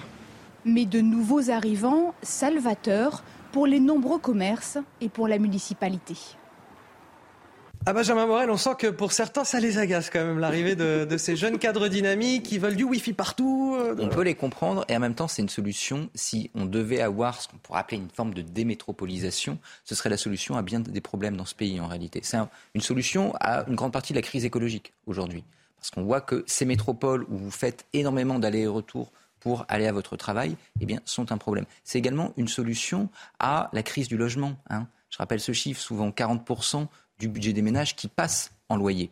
Si jamais vous arrivez à faire baisser le prix des loyers dans les grandes métropoles et à avoir des gens qui vivent dans euh, des régions où tout bêtement, ils peuvent même acheter leur logement, vous avez une, une répartition du patrimoine et vous avez un pouvoir d'achat qui se porte beaucoup mieux. Le problème, évidemment, c'est que pour avoir envie de s'installer hors des grandes métropoles, il y a deux conditions. La première condition, c'est qu'il y ait des services publics. Si vous avez des gens qui s'y installent et que les services publics suivent, à ce moment-là, ça peut devenir eh extrêmement intéressant. Le deuxième élément, c'est qu'il y ait des emplois.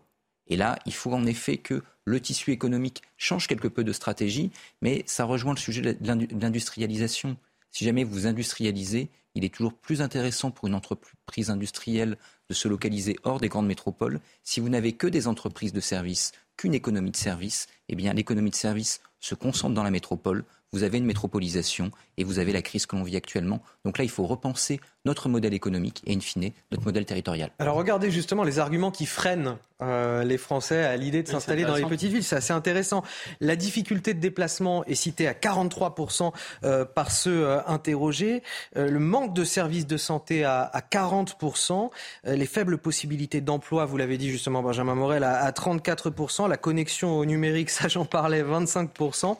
La faible présence des services publics, 24%. L'offre culturelle limitée à, à 16%. C'est une enquête Ipsos pour l'association des, petites villes de, France. Euh, Guillaume Bigot, néanmoins pour la vie locale, pour ces petites euh, communes, pour les services publics, les commerces, c'est important aussi le renouvellement de population. C'est fondamental et d'ailleurs c'était plutôt une, mesure euh, intéressante et efficace prise par le gouvernement de revaloriser un plan de revalorisation des centres-villes, des, petites villes et des villes moyennes. En fait, il y a ce mécanisme. On aimerait bien qu'il y ait on aimerait bien. En tout cas, on a cru euh, qu'il y allait avoir un exode urbain après le fameux exode rural et que les choses allaient se rééquilibrer. Ce serait un peu, d'une certaine façon, logique en termes d'aménagement du territoire et pour les raisons évoquées par Benjamin, mais ce n'est pas le cas. Même si, depuis le Covid, il y a eu 2 millions quand même de personnes qui ont quitté les très très grands centres-villes.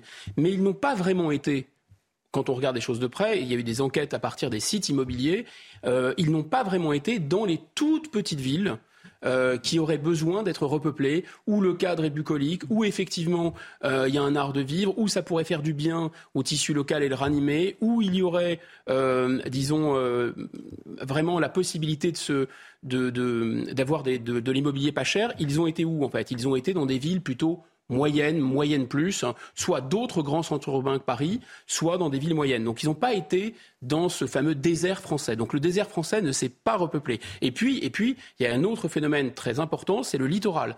Là, ça continue. Euh, les gens veulent habiter au bord de mer, mais ça ne résout pas vraiment les problèmes. Et la raison. Et alors, il y a des, quand même des contradictions majeures, c'est-à-dire la volonté de se réindustrialiser D'abord, c'est un vœu pieux parce que sans protectionnisme, ça ne fonctionnera jamais. Bon, mais admettons qu'il y a une réindustrialisation magique, disons, appelons ça comme ça, comme il y a d'argent magique, il y a une réindustrialisation magique. De toute façon, euh, c'est contradictoire avec cette volonté d'habiter dans des tout petits villages. Et deuxièmement, les services pourraient éventuellement euh, se dérouler dans les petits villages, mais il faudrait une connexion. Allez, un mot sur ce rendez-vous à, à ne pas manquer à 13h sur CNews. L'humoriste Gad Elmaleh sera l'invité d'Émeric Pourbet dans Enquête d'esprit. Alors étonnant, vous allez me dire, mais c'est parce qu'en fait, euh, Gad Elmaleh sort euh, son dernier film qui s'appelle Reste un peu. Il se met en scène dans une conversion au catholicisme. Il est donc venu sur euh, nos plateaux nous parler de sa passion pour les églises, qui n'est pas feinte. Hein. Il est vraiment passionné par l'art de ces églises. On écoute un, extrait de, de cette interview qui sera retrouvée à 13h sur CNews.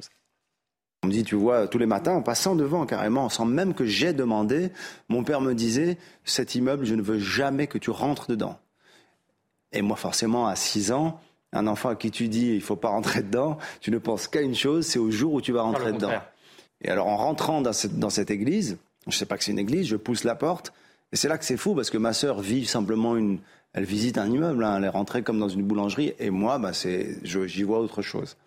L'humoriste Gad Elmaleh a retrouvé à 13h sur CNews dans l'émission Enquête d'esprit d'Emeric Pourbet. Vous restez avec nous sur CNews, on va marquer une courte pause. Dans un instant, on reviendra sur ces euh, propos de Bruno Le Maire dans le Parisien aujourd'hui en France. Les professionnels de l'alimentation n'ont pas cherché euh, à s'en mettre euh, plein les poches ces derniers mois. Il le dit pas comme ça, hein, c'est moi qui traduis son, son propos.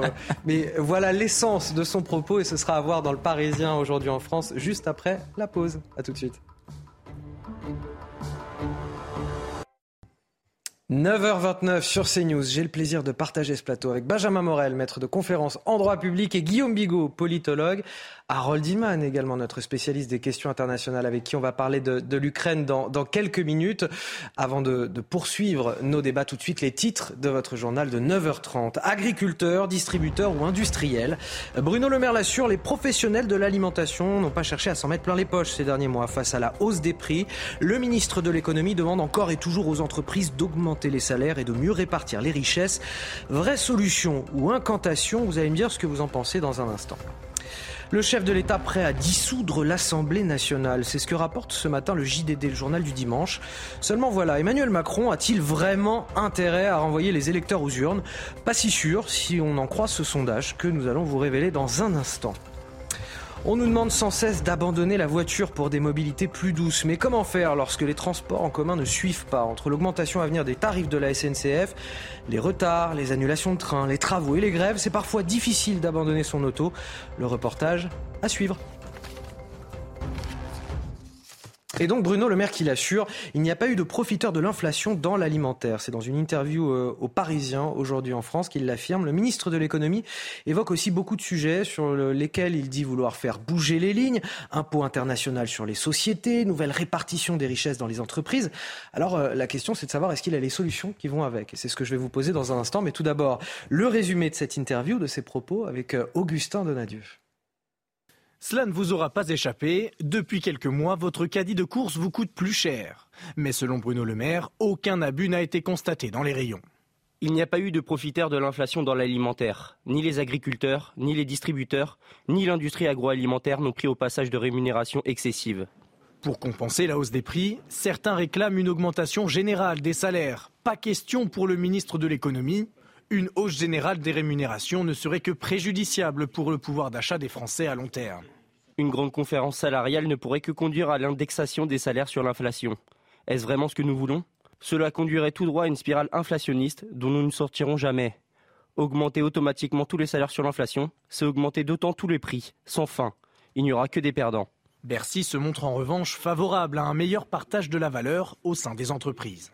Quand une entreprise a de quoi verser des dividendes à ses actionnaires, elle doit récompenser ses salariés. Je propose que nous organisions avec Stéphane Séjourné et Olivier Dussopt, dans le cadre du parti majoritaire, une convention début 2023 sur cette question du partage de la valeur. Les entreprises publiques doivent aussi participer. Cela pourrait aboutir à une proposition de loi portée par la majorité. Il veut une convention début 2023 sur le partage de la valeur dans les entreprises. Il euh, renvoie aux entreprises d'ailleurs sur euh, l'augmentation des salaires. Est-ce que ça manque pas un petit peu de solutions concrètes? Ça manque totalement de solutions concrètes parce qu'en réalité, les solutions concrètes aujourd'hui, elles sont soit à très long terme, soit exclues par Bruno Le Maire. Parce qu'il a raison quand il dit l'indexation des salaires sur l'inflation, ça peut poser problème. C'est ce qu'on a connu dans les années 70 notamment. Grosso modo, vous avez des salaires qui augmentent et comme les salaires augmentent, eh bien les prix augmentent aussi. Comme les prix augmente, il faudrait augmenter les salaires, etc., etc. Et on n'en sort pas réellement. Et donc, ce faisant, eh bien, la solution à l'inflation, elle n'est pas tout à fait là, même si à court terme, eh ça pourrait aider de d'avoir une négociation générale. La solution à l'inflation, elle est double. D'abord, il faut avoir une action sur ce qui fait aujourd'hui la hausse des prix. La hausse des prix dans l'alimentaire, c'est lié à quoi? C'est lié essentiellement au prix de l'énergie. Et donc aujourd'hui, il faut que l'on revoie notre politique énergétique. C'est en train d'être fait, mais on a, pris du retard, ça va mettre 20 ans. De l'autre côté, eh bien, en attendant, parce qu'aujourd'hui, vous avez des gens qui commencent à mourir de faim, en tout cas en France, à ne plus avoir les moyens de se nourrir, eh bien, il faut que l'État soit là.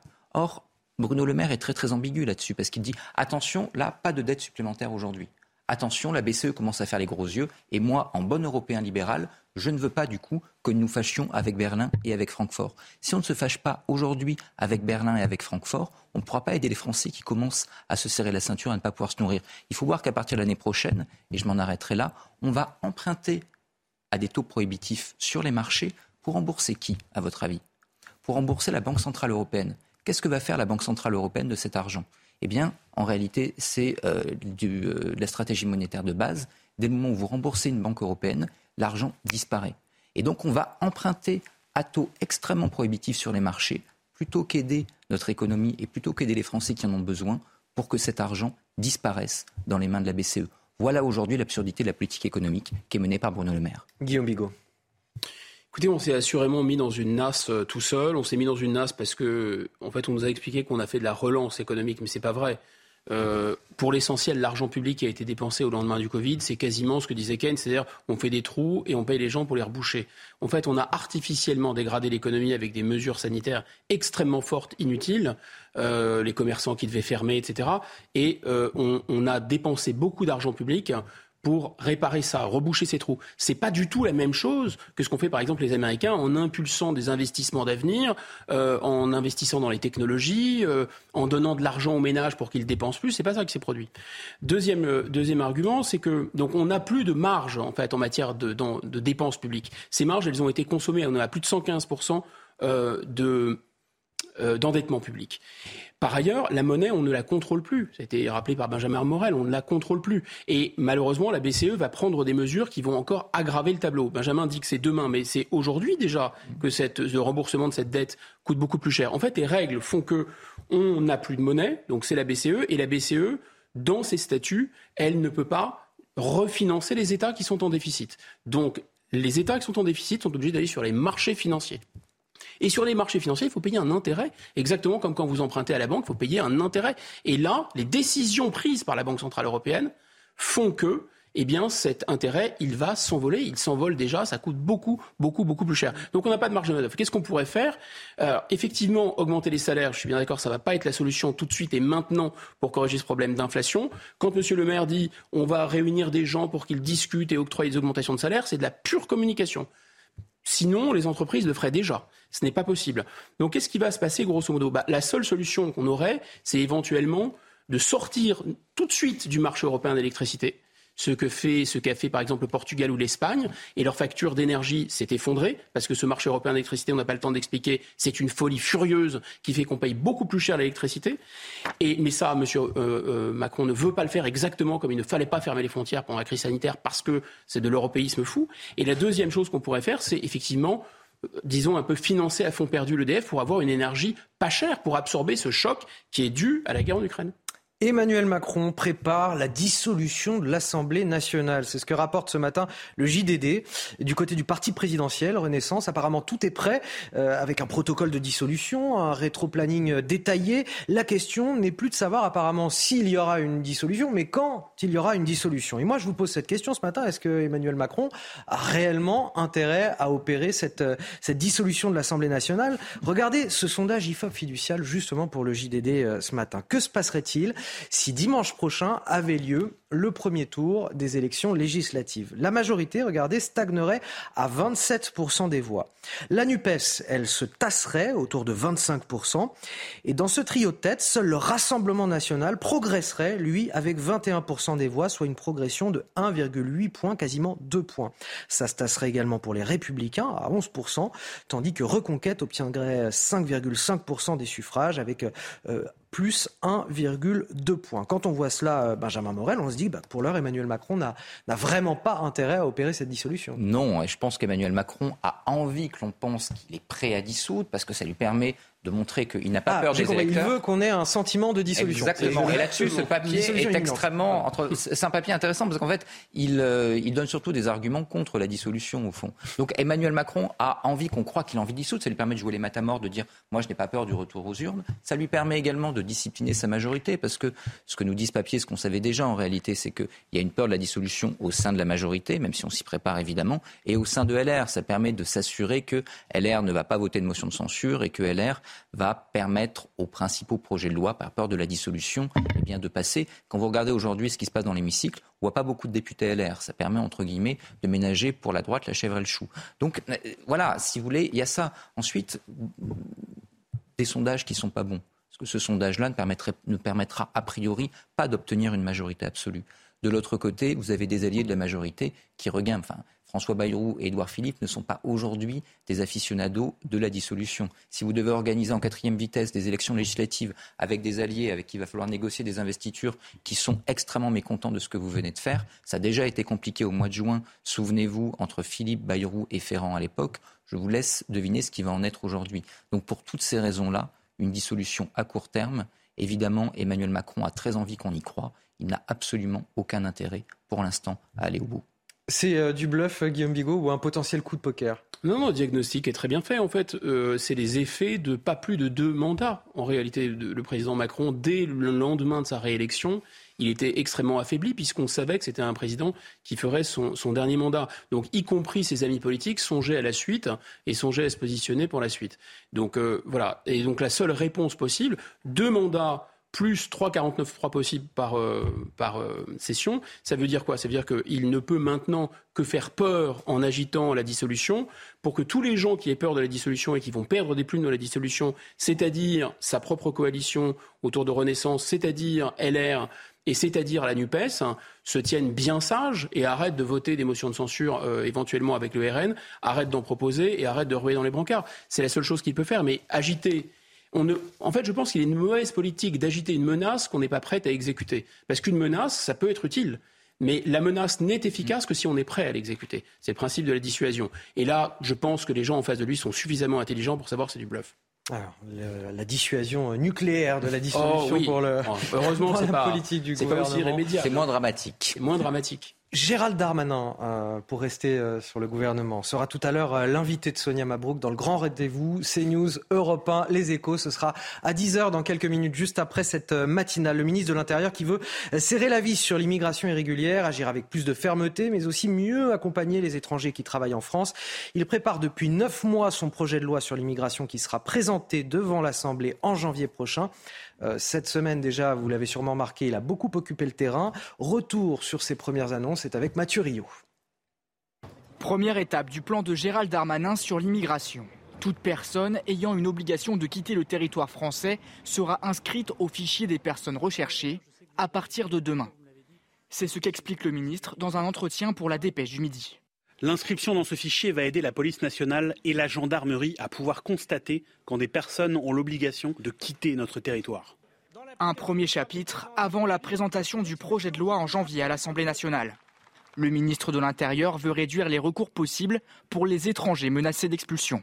Aujourd'hui, un étranger, il a jusqu'à 12 catégories de recours possibles. Nous proposons de passer de 12 à 4. On va diviser par 3 le nombre de recours possibles et les délais. Quand on dira non à une demande d'asile, ça vaudra au QTF, c'est-à-dire que nous raccourcissons énormément mmh. les délais, et par ailleurs, le tribunal aura 15 jours pour juger. Une volonté de fermeté, mais en même temps d'une meilleure intégration par le travail. Le gouvernement veut créer un titre spécifique pour régulariser les sans-papiers s'ils travaillent dans des métiers en tension. Nous souhaitons être euh, en accompagnement de tous les étrangers qui travaillent en France, notamment dans les secteurs dits en tension, l'hôtellerie, la restauration, les bâtiments et travaux publics. Autre proposition, la mise en place d'un examen de français obligatoire pour tous les étrangers qui veulent un titre de séjour. En cas d'échec, ils devront quitter le territoire. Alors voilà pour l'essentiel des mesures. Qu'est-ce qui vous inspire ce plan maintenant avec un petit peu de, recul, Guillaume Bigot? On en aura fini en 2023 avec ces faits divers horribles où on apprend euh, que justement le suspect était frappé euh, d'une OQTF, d'une obligation de quitter le territoire français depuis déjà un certain temps? J'essaye de, de, mettre dans la peau de M. Darmanin. C'est vrai que c'est très compliqué quand on n'a pas euh, les manettes, quand on n'a pas les leviers, quand on a en plus toutes les informations à sa disposition et qu'on sait que ce qu'on dit ne correspond à aucune réalité et ce qu'on promet ne correspondra à aucune réalité il faut tout de même le dire avec beaucoup de conviction. Ce qu'arrive à très bien faire M. Darmanin, c'est tout un métier. Je Vous êtes très dur, malheureusement. Il y a quand même non, des, non, non, au contraire. Je trouve que c'est admirable euh, de, de, de, de, donner autant d'énergie, de conviction au service de quelque chose dont on sait que ce n'est pas Sarcastique. vrai. ah, mais c'est un métier. Je pense que c'est un métier. Non, sincèrement. Voilà, ben, par exemple, on va, on va aller dans le concret. Euh, je vais vous dire. Être inscrit au fichier des personnes recherchées quand on est frappé euh, d'une OQTF, par exemple. Est-ce que c'est une bonne mesure qui est de nature à, à mieux suivre ces personnes? Ça a déjà été euh, ordonné par M. Darmanin au lendemain de l'affaire Samuel Paty. Donc soit ça n'a pas été fait, et c'est qui est en train de nous avouer, euh, soit euh, voilà, il se répète. Deuxième chose, ce n'est pas applicable concrètement et ça n'aura pas d'effet de masse pour une raison simple, c'est que le problème essentiel de ces gens qui sont clandestins, c'est qu'ils n'ont pas de papier sur eux. Donc quand vous voulez contrôler dans la rue, et donc l'idée c'est ah maintenant on a un fichier, ils sont sur le fichier, on les contrôle dans la rue, et ben les policiers vont pouvoir voir sur le fichier. Mais quelle est leur identité? Ils n'ont pas de papier d'identité. Donc vous voyez bien que c'est absolument se moquer du monde. Alors il y a il n'y a pas que ça. Il y a deux choses qui sont pas inexistantes. La réduction pas des nulles. recours, par exemple. Il n'y Voilà. a rien à grâce à vos yeux? C'est pas ça, c'est que les recours, euh, les recours, pourquoi même il y en a, il y en a quatre. Enfin, grosso modo, le fond de l'affaire, c'est que depuis 2012, ce n'est plus un délit pénal d'être en France sans avoir droit d'être en France. Donc, euh, ça ouvre droit à toutes sortes de recours, etc. Ça, on n'attaque pas ce point-là parce que ce point-là est dur. Il est géré par l'Union européenne, il n'est pas géré par la France. C'est, ça va plutôt dans le bon sens. Je suis d'accord de passer de 12 recours à 4. Ça va plutôt dans le bon sens. Il y a autre chose qui va plutôt dans le bon sens, c'est que des criminels endurcis qui étaient en France depuis l'âge de 13 ans, y compris sans papier, ne pouvaient pas, pas rentrer dans la technique, avoir être expulsés. Dorénavant, ils pourront être expulsés. Donc il va y avoir des, petits effets, mais c'est vraiment du volontarisme de saut de puce. Alors, je me tourne vers vous, Benjamin Morel. Certains disent euh, c'est bien gentil, mais si on ne tarit pas les flux migratoires, si on ne protège pas les frontières de l'Europe, si on n'agit pas en amont, en quelque sorte, bah, ce sera euh, assez moyennement efficace tout ça. En amont et en aval, vous avez sur l'immigration, vous avez en moyenne une loi tous les 2-3 ans. hein. Prenez les lois Besson, prenez les lois Hortefeux, prenez les lois Collomb.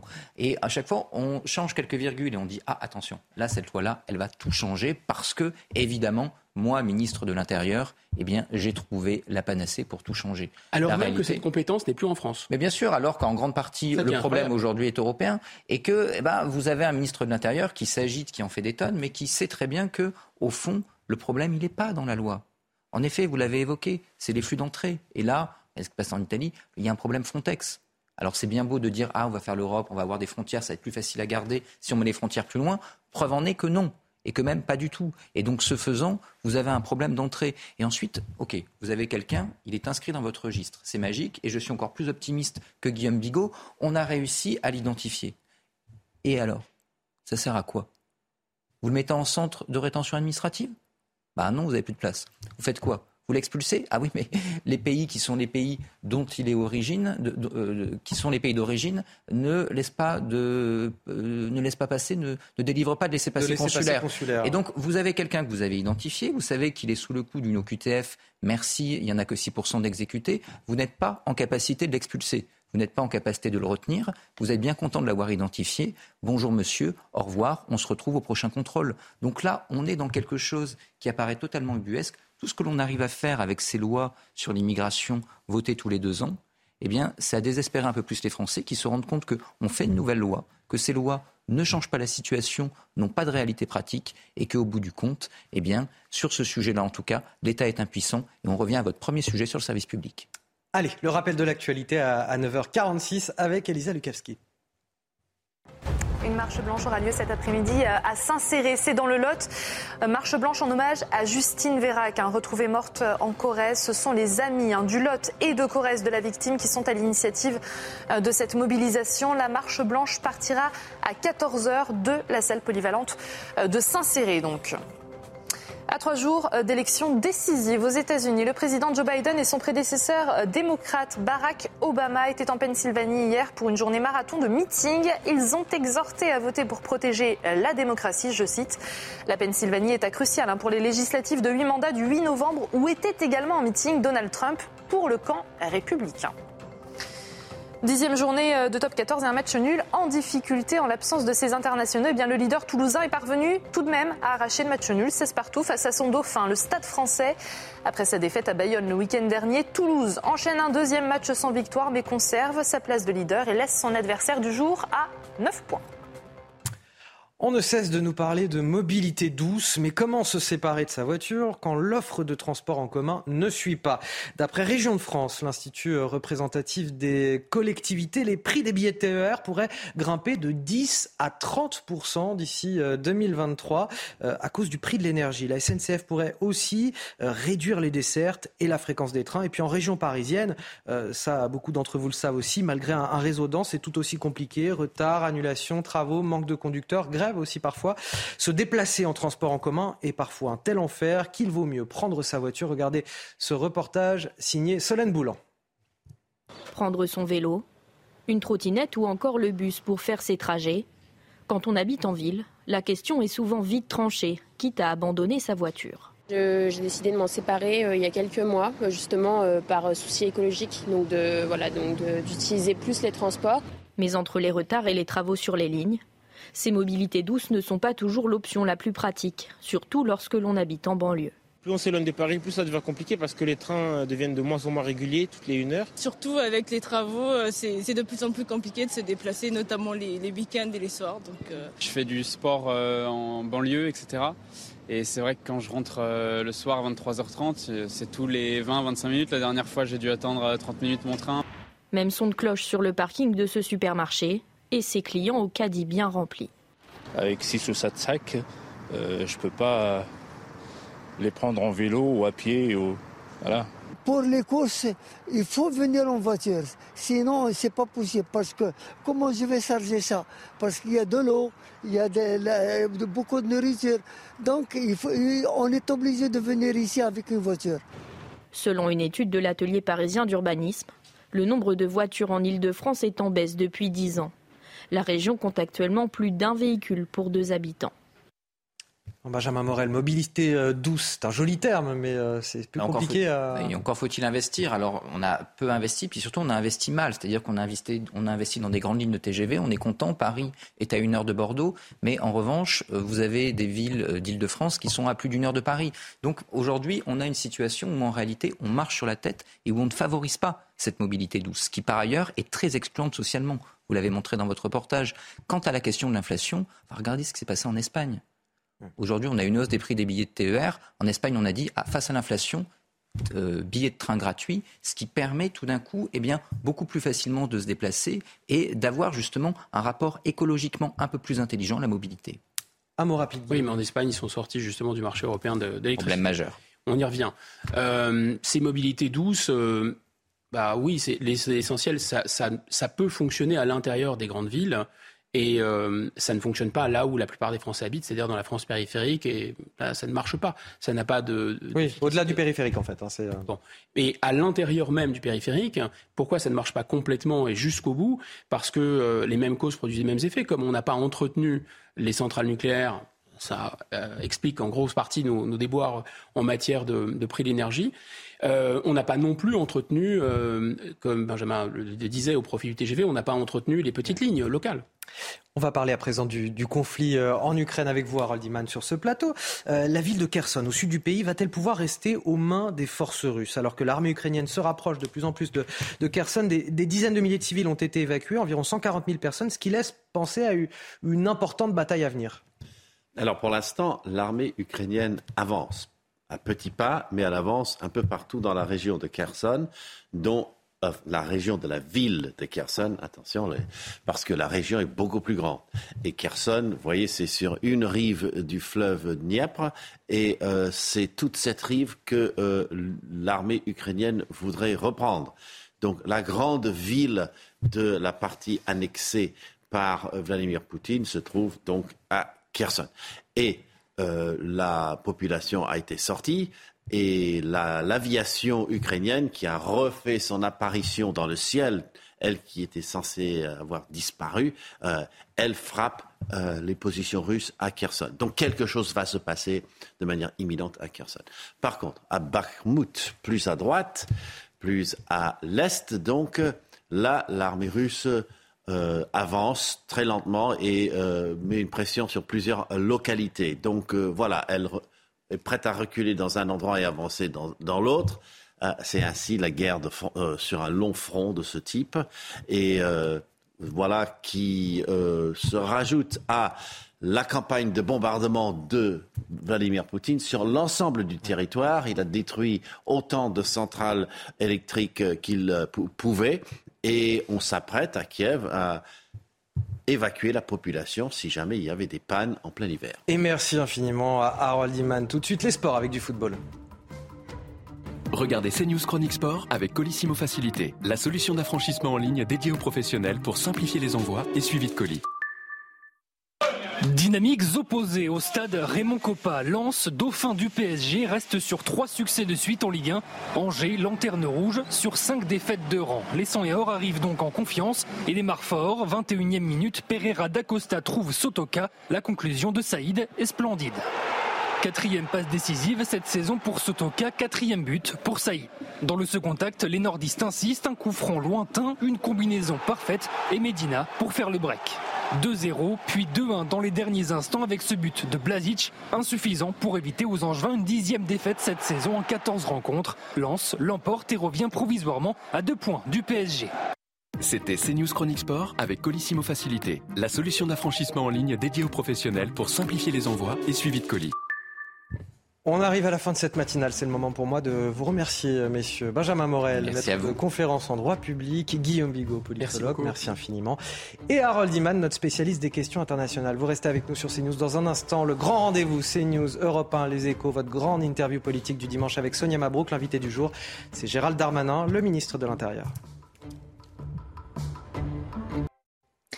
Bonjour à tous. Place à l'amélioration avec les pluies plutôt copieuses dans la matinée qui auront tendance à faiblir dans le courant de la journée. Donc elles resteront encore bien présentes vers les Ardennes en direction du Massif central. Déjà à l'arrière, quelques timides éclaircies avec encore une averse à caractère orageux qui pourrait poindre le bout de son nez vers la pointe normande en remontant vers le Boulonnais. Toujours ce vent bien présent sur le quart nord-ouest avec des pointes à plus de 80 km heure.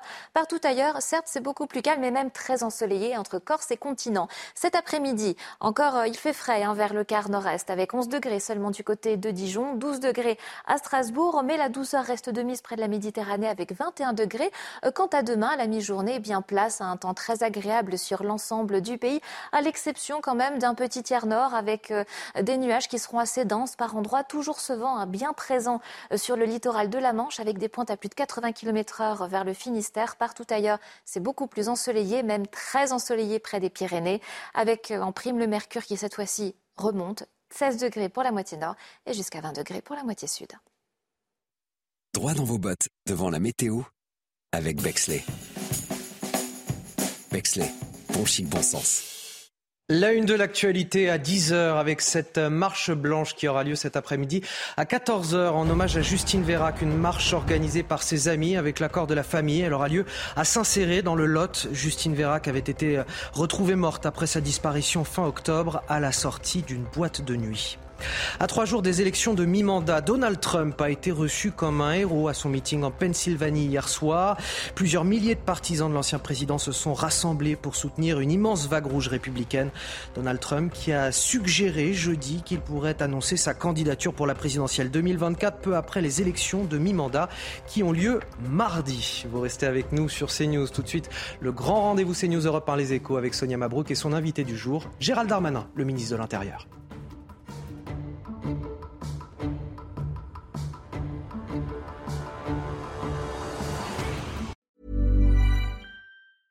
Summer's just around the corner, so give your body the care it deserves with Osea's best-selling Undaria algae body oil.